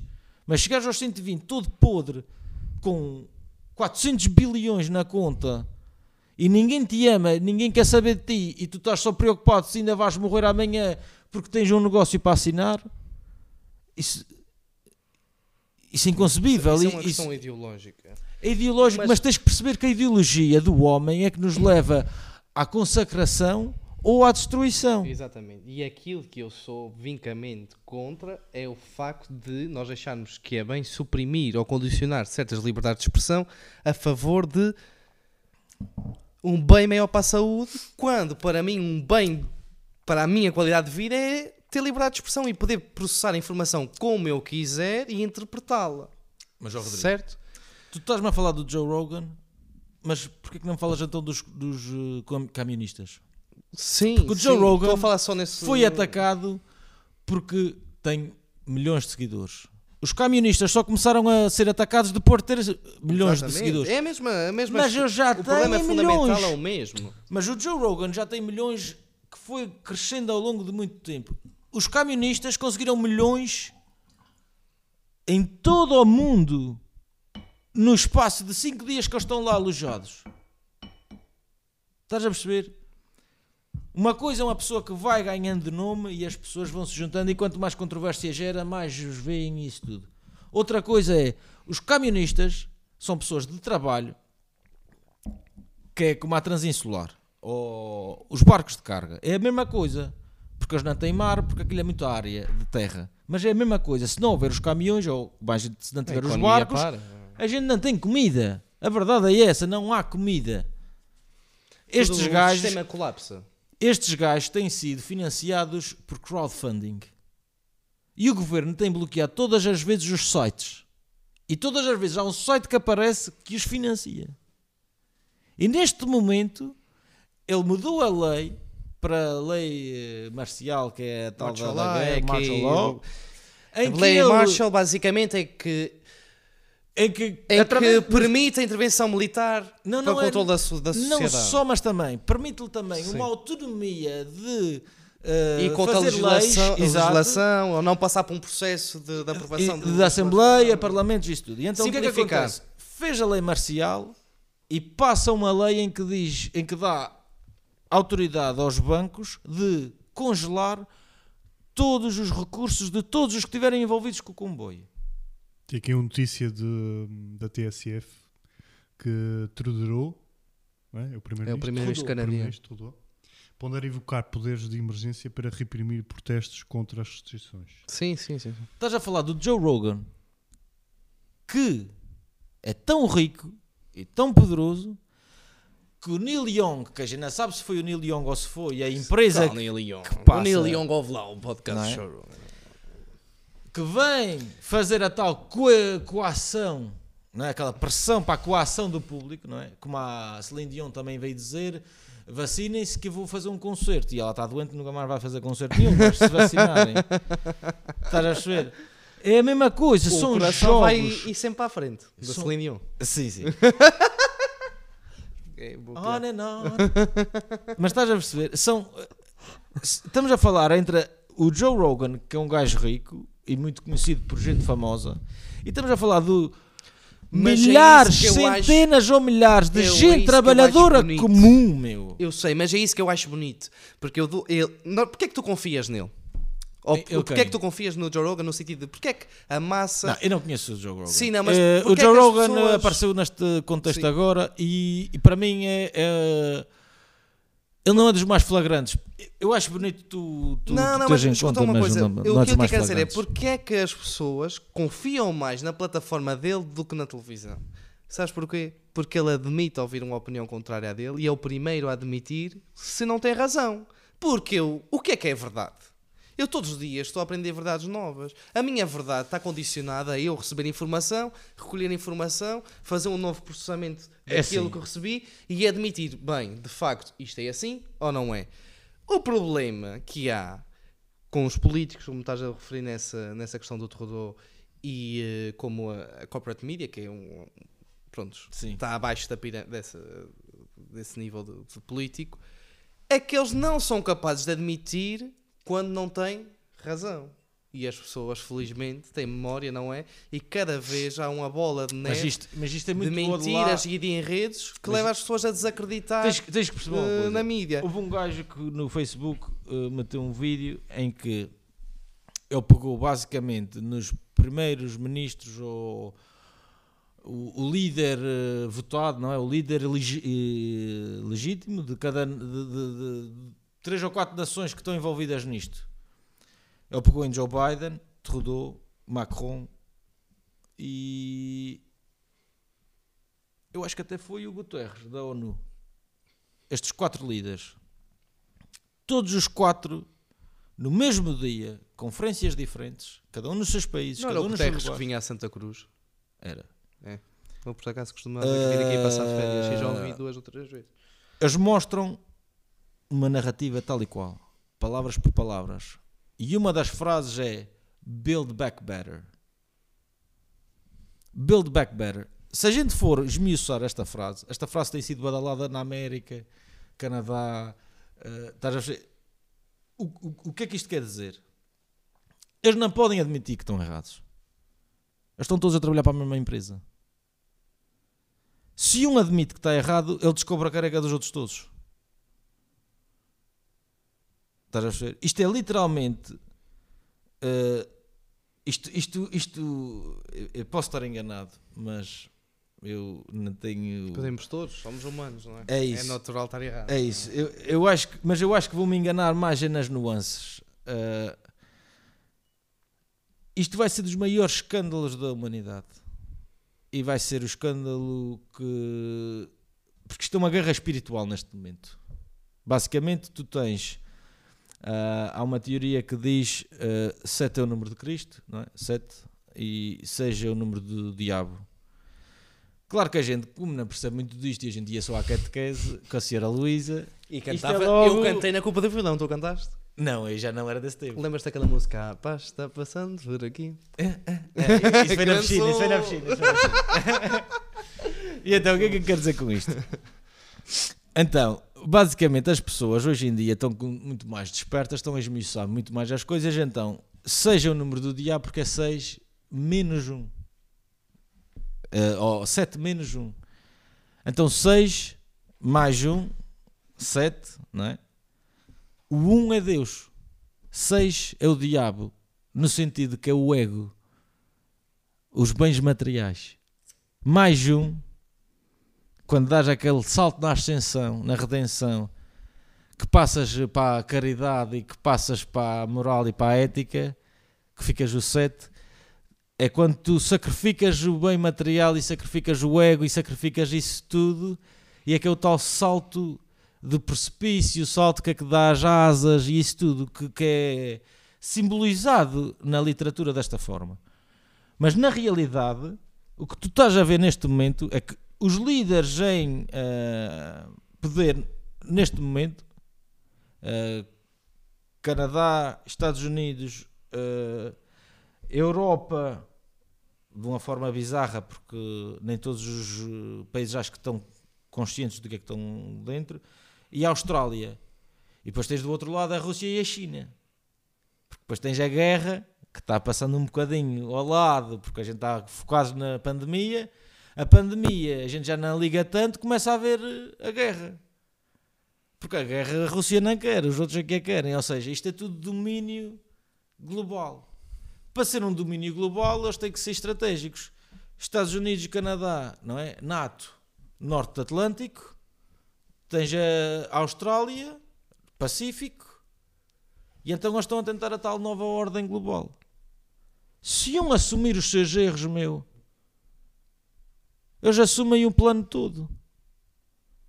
Porque se tu fores a ver bem, qual é o país que não está a fazer a mesma coisa que a gente? É os que não aparecem nas notícias, poucas meu. exceções, sim. Poucas, meu. A gente, o que aparece nas notícias são as poucas exceções que fazem como nós. E todas elas fazem igual. A gente só tem notícias do Canadá, a gente só tem notícias da América.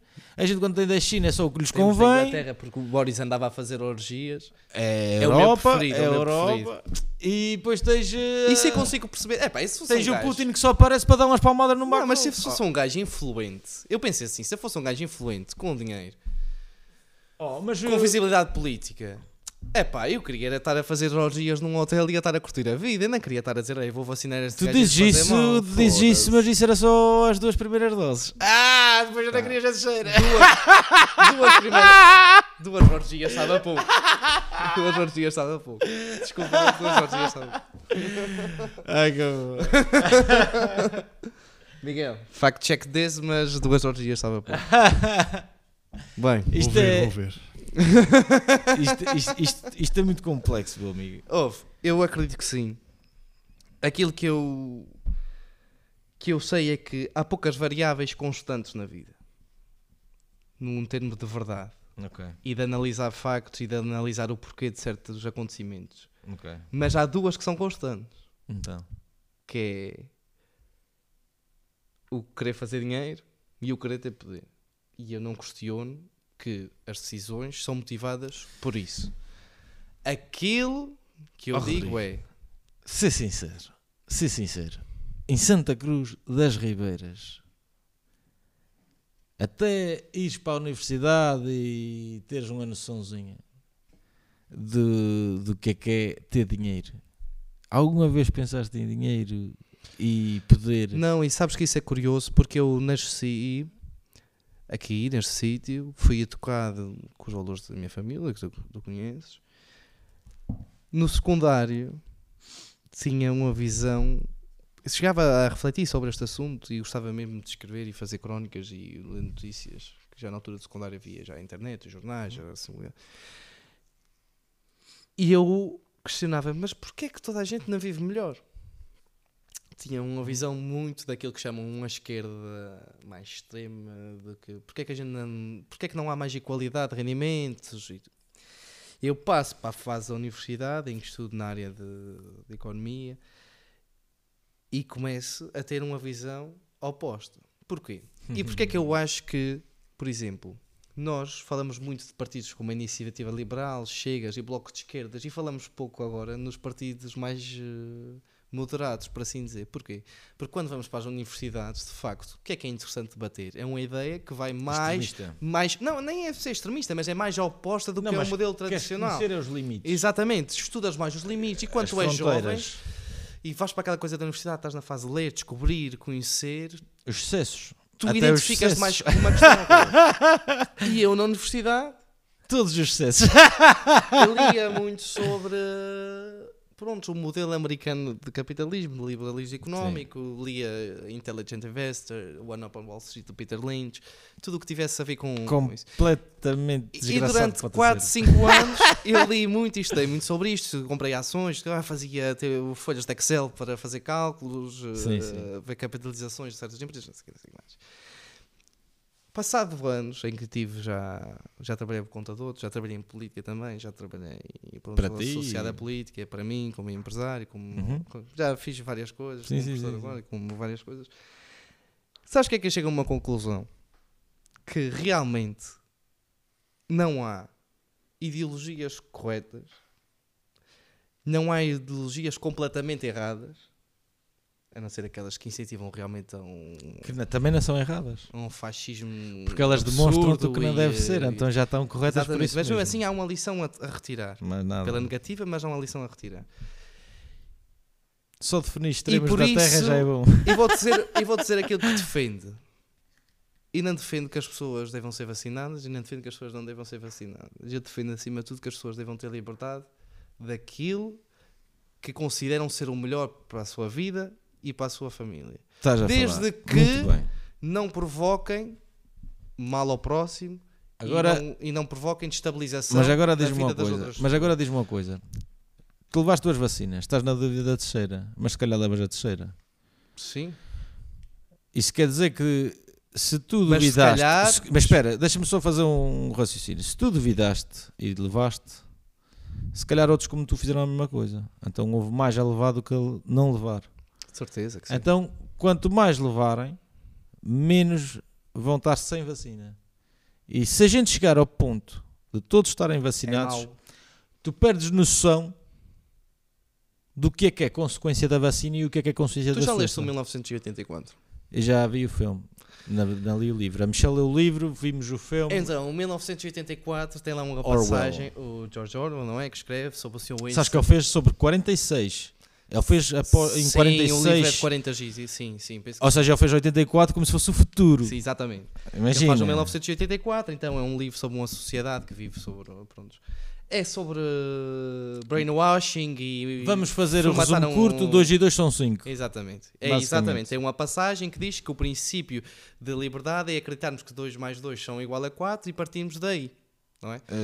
E tem uma. sim, exatamente. sim, isso é o que tu interpretas, Exatamente. porque ele é direto na totalitarismo. Mas ele tem lá para cá o Winston, que é a personagem principal. O trabalho dele, resumidamente, é alterar. hum, alterar notícias para quê? Para parecer que o partido não é? Ter nunca sucesso. teve errado e tudo o que disse bate certo, todas as previsões que fez. Um exemplo, por exemplo, eles diziam que o chocolate para a população ia aumentar em 30%. E na verdade só aumenta em 15, o que é que ele fazia? Recebia a informação que tinha que alterar uma notícia que tinha saído há 5 meses atrás, em que eles previam que o chocolate afinal só ia aumentar 2 e depois superou as expectativas. É o que ele fazia. e é isso mesmo que ele fazia no livro. É isso. Mas não era com chocolate, é coisa. Mas, isto para dizer o quê? Ele diz exatamente isso, que é nós não sabemos o que é que foi o passado se não tivermos o quê? Registros. A partir do momento. E como é que é os registros? Ou é porque é algo escrito, ou algo que fica gravado, ou porque é algo que fica na nossa memória. A partir do Tu momento que alteram a nossa concepção do que é verdade, o passado passa a ser aquilo que nós acreditamos até- no momento. Eu até ia E tu dizer, perdes Não sei consciência. se tens noção, mas no próprio filme tu vives o filme todo num ambiente de guerra e nunca se demonstra guerra. Porque a guerra. é- ah, não sei, isto se calhar tinhas de ter lido o livro. Mas a verdade é que basicamente não existe guerra. E o Covid? A guerra é Ah. uma forma de. Ei, ei, mas sejamos sensatos. Estás a perceber? É assim tão difícil de aceitar. Então, há três, há três forças políticas muito grandes. que é Eu adoro este- este livro. Mas há três forças políticas muito grandes que são divididas: a Oceania, a Eustásia, não sei o quê, não sei o que mais. E eles trocam, às vezes ele está em guerra com a Eustásia, depois está com a Oceania, não sei o quê, depois ele anda. Então, o que é que acontece? As guerras são só esporádicas em certos compartimentos muito específicos do continente. Mas há que manter uma ilusão que estão em guerra permanente para que as pessoas aceitem que têm que trabalhar para o partido e aceitem ter que viver naquelas condições para que pensem Claro. Não estamos pior, não estamos na chamam, guerra. eles chamam sangue, sangue, Podíamos sangue, estar pior, podíamos estar sangue e pior. fortuna. Exatamente. Mas sabes que isso é ahm, o, o tal senhor que tinha falado com, ah, com o tal Rothschild ou Rockefeller, que ele também dizia que, que uma das ideias era dessas de metiam primeiro a, a doença, depois vendiam a cura e depois O eventualmente partido era a salvação. era. Eh, Eles, chamam, eles estão a chamar o síndrome do, eh, do bombeiro piromaníaco, em que tu supostamente metes o fogo e depois és o herói a salvar do fogo que tu própria criaste. E então, basicamente, eh, a teoria eh, e a tal coisa, a gente basicamente temos que ser uh, pessoas sensatas. Uh, por exemplo, vamos, a gente está sempre a falar, a gente está sempre a falar fora, mas vamos falar no nosso contexto. O nosso carnaval já foi cancelado. Temos que considerar que para uma comunidade pequena, isolada como a nossa, o carnaval é um evento uh, de, de, proximidade uh, para, para, a própria comunidade. Para... Não é só o descomprimir, é porque é o único momento em que tu realmente, uh, vamos dizer, pronto, Carnaval e Espírito Santo, porque há um espírito de comunidade para trabalhar junto para dar a comer ou dar a viver à comunidade. Estamos a falar de festas carnaval da comunidade. Farinha, vamos comer uma rosquilha da padaria dos feitais. Vamos a isto. Mas uh, isto, isto, isto é, eu, eu, acho que isto é um ponto uh, engraçado. O programa de hoje é patrocinado pela padaria Feitais. a gente... Como é que chama a senhora que fez estas bolachas em específico, meu? É toda a equipa. Toda, toda a equipa da padaria dos feitais, sem exclusão. Mas só para ver se não perco este raciocínio. Tu já bloqueaste o carnaval? Nas uh, regatas, foda-se. Eu tenho saudades não, mas, mas, mas, mas deixa-me só usar o, o, termo do. O carnaval já está proibido este ano. O ano passado. Uh, está proibido este ano e tu. Até está tudo bem. O ano passado. Foi-nos imposto hora para ir para casa. Eu sei, estava a viver na terceira nessa altura. Às 8 da noite tinhas que estar em casa sob risco de multa, sem casos na ilha. Se isto não é absurdo o suficiente para te mostrar o abuso de poder que nos está a ser imposto, porque tu tens que perceber uma coisa: no Carnaval tu foste proibido de sair às 8 da noite. Mas chegou o verão e todos os vacinados, mesmo contaminados, podiam entrar cá dentro.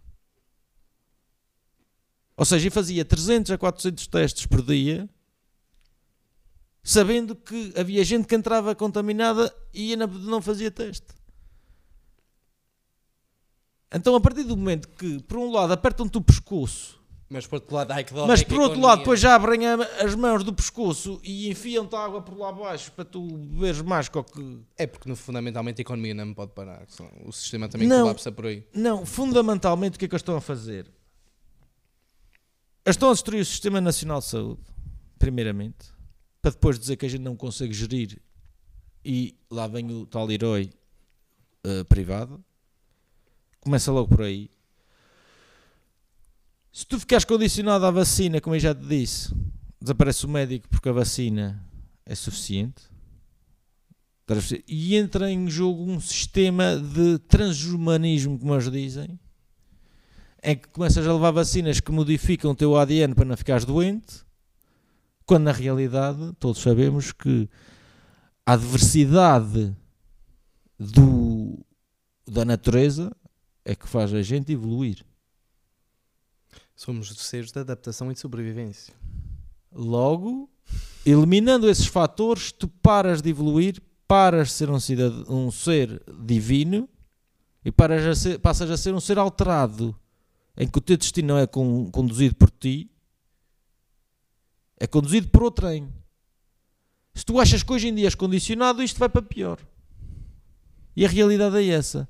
E ou tu dizes não, ou que eles te dizem, ah, se tu fizeres isto, a gente deixa-te viajar.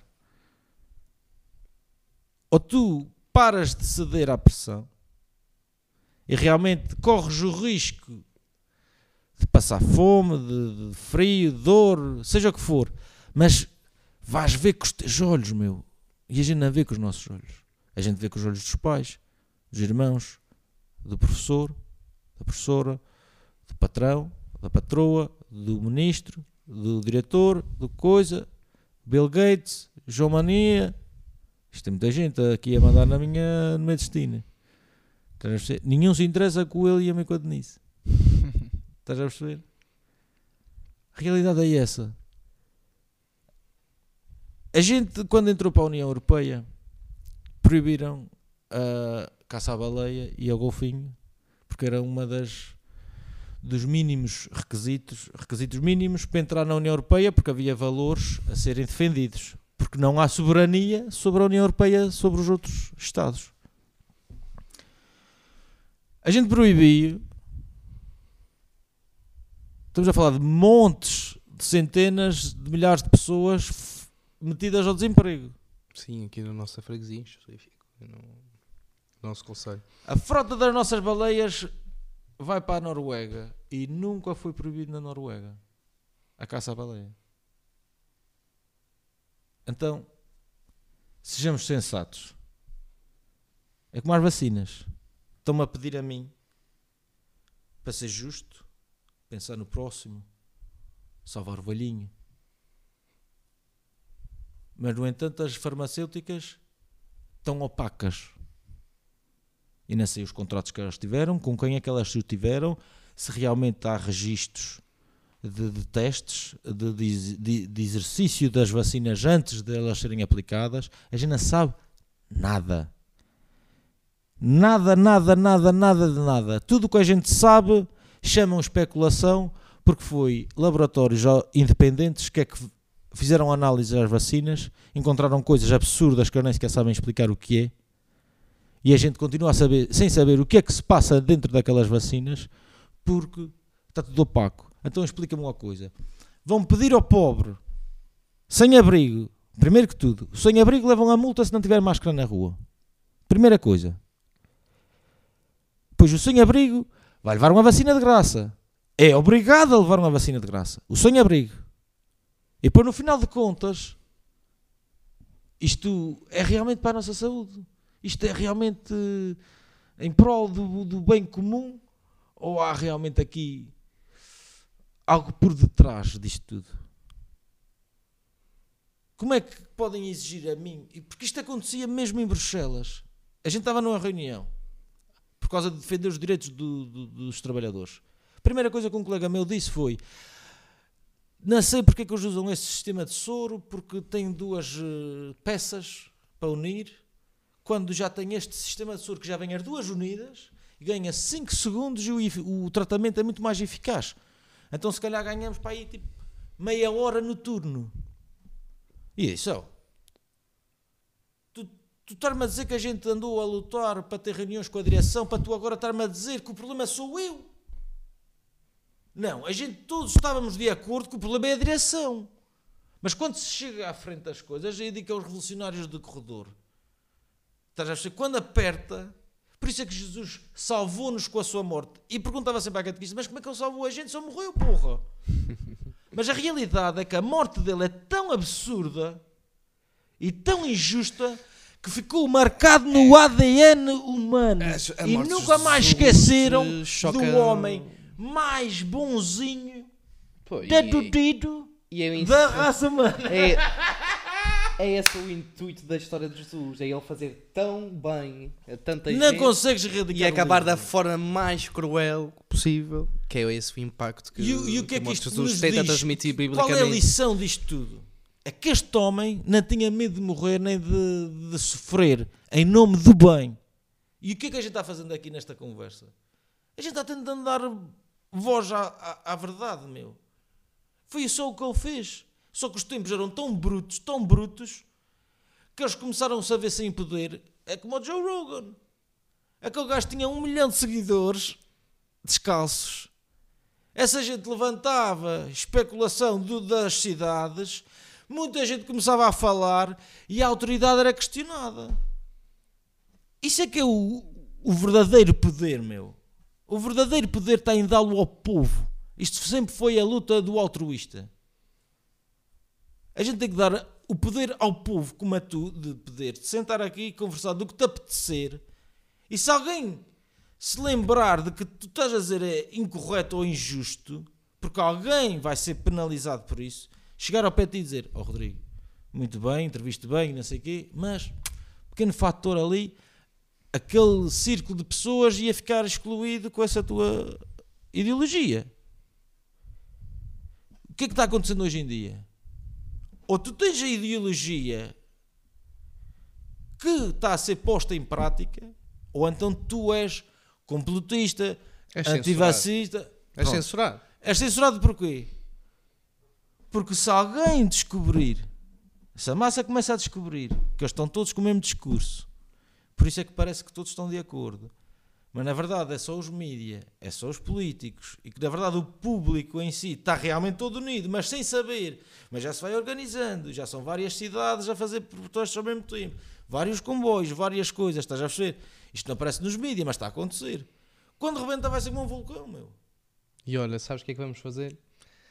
Para nos pedirmos, vamos brindar à verdade, À verdade, meu amigo. seja a minha ou a tua opinião, Olha, deixa-me só dizer seja uma coisa. que eu ou tu Se isto é para finalizar, também deixa-me- mais ou menos razão, porque a verdade absoluta eu não tenho nem tu tens, e não vamos estar 100% corretos nem 100% errados em relação a, a nada, mas que tenhamos conversas produtivas e que saibamos ouvir, interpretar e tirar o melhor Claro, do que o, amigo. o mundo tem para oferecer, sempre numa perspectiva de evoluirmos e de Olha- sermos melhores pessoas do que. Porque eu já fiz coisas que me arrependo, já tratei pessoas de forma que me arrependo, já fui menos justo, já fui mais justo, já fui justo demais, já fui mal demais. E eh, Será que isso é possível? é. Será que isso é possível ser justo demais, mal demais? Ou será que é só a medida certa no momento certo para Foi. que volte ao Tudo enquadramento do, certo? do contexto. Tudo depende do contexto. estás a falar e com é uma boa exatamente pessoa, é? é isso que nós Então- vamos brindar e vamos tentar ter nossa como ordem. objetivo neste, neste tipo de, Olha, deixa-me só dizer. de, de intervenção. Eu quero agradecer a vocês. Eu acho que vocês não têm ainda bem noção, porque isto é uma coisa que vocês gostam de fazer e estão fazendo porque gostam, mas na realidade isto é um- uma porta. E os dadores chamavam-se dadores, não era por nada. isto é uma porta para que toda a gente, eh, por exemplo, isto até para muitos pode ser uma merda, mas vai ser interessante o suficiente para ouvir um discurso, uma possibilidade de ouvir uma conversa com um discurso um bocadinho paralelo do que está a acontecer. Isso já vai gerar curiosidade dessas pessoas, já vai gerar in- interesse nessas pessoas Não, e, e tu, eu- vais- tu estás a abrir a porta para que as pessoas não se sintam envergonhadas de falar da morte, como tu tinhas vergonha quando eras mais novo. E eu desejo que alguém que ouvir algo que eu, que eu diga, que queira debatê-lo ou queira contrapor, que faça um reach to me, que, Exato, que se sente à minha frente, É converse de forma educada e como se alguém quiser debater alguma coisa que tu disseste, que venha falar, que venha. Exatamente. Desde que seja feita de uma forma educada, produtiva e respeituosa, Exatamente. eu não vejo qualquer problema em Exatamente. abordar qualquer que seja o assunto. Exato. Até porque, como se costuma Se dizer. é por amor, traz um amigo também. E como se costuma dizer, cortar a língua a alguém não demonstra que essa pessoa é um mentiroso. Demonstra que tu tens medo daquilo que ela possa dizer. Mais nada. E eu acho que é esse o pressuposto que nós devemos, eh, devemos ter em, em consciência e devemos abordar todo e qualquer tipo de, de situação. Eu também queria aproveitar só para dizer uma pequena palavrinha. Ahm, nesta época que é muito delicada com as palavras. Uma, duas coisas então. Uma é ahm, apelar às pessoas a ter um bocadinho de calma e um bocadinho mais de compaixão uns com os outros. Porque numa fase em que a gente aponta facilmente o dedo a quem foi, porque eh, as próprias notícias ajudam a gente a ser um bocadinho brutos com quem se contaminou, porque eh, não seguir bem as restrições. Quando na realidade a gente sabe que isso não funciona assim. Pode e, qualquer e estamos a ver na nossa realidade, finalmente, ao fim de dois anos, Sim. Já banalizamos Qualquer um- mais o ser infectado. qualquer um pode apanhar. Isto para mostrar o quê? Ah, segundo caso, que vai ajudar a realçar, o rapazinho da universidade que, que está a ser acusado de terrorismo e que já muitos médicos vieram dizer e bem, que é os tais médicos que se calhar vão ser perseguidos pela ordem. Isto é uma das situações em que faz um, ala- um alarido do caraças só para disfa- disfarçar o que é que se está a passar. Mas a realidade é que, se isto realmente é real, esta criança de 18 anos não é um terrorista, é um doente psiquiátrico. E isto demonstra exatamente o estigma que se está a formar na saúde e na ciência. Uma doença psiquiátrica é um terrorista, um, um doente de Covid é um anti-vacinas e so on e so on. por aí fora. Não há Ou seja- um tentar compreender, não há O um, próximo. Ou seja- um aproximar do sentimento de, alguém. Há um julgamento. Exatamente. Já não há margem de erro. Mas a realidade é que normalmente quando isso acontece, quando a gente atinge esse patamar, a lei kármica é muito dura.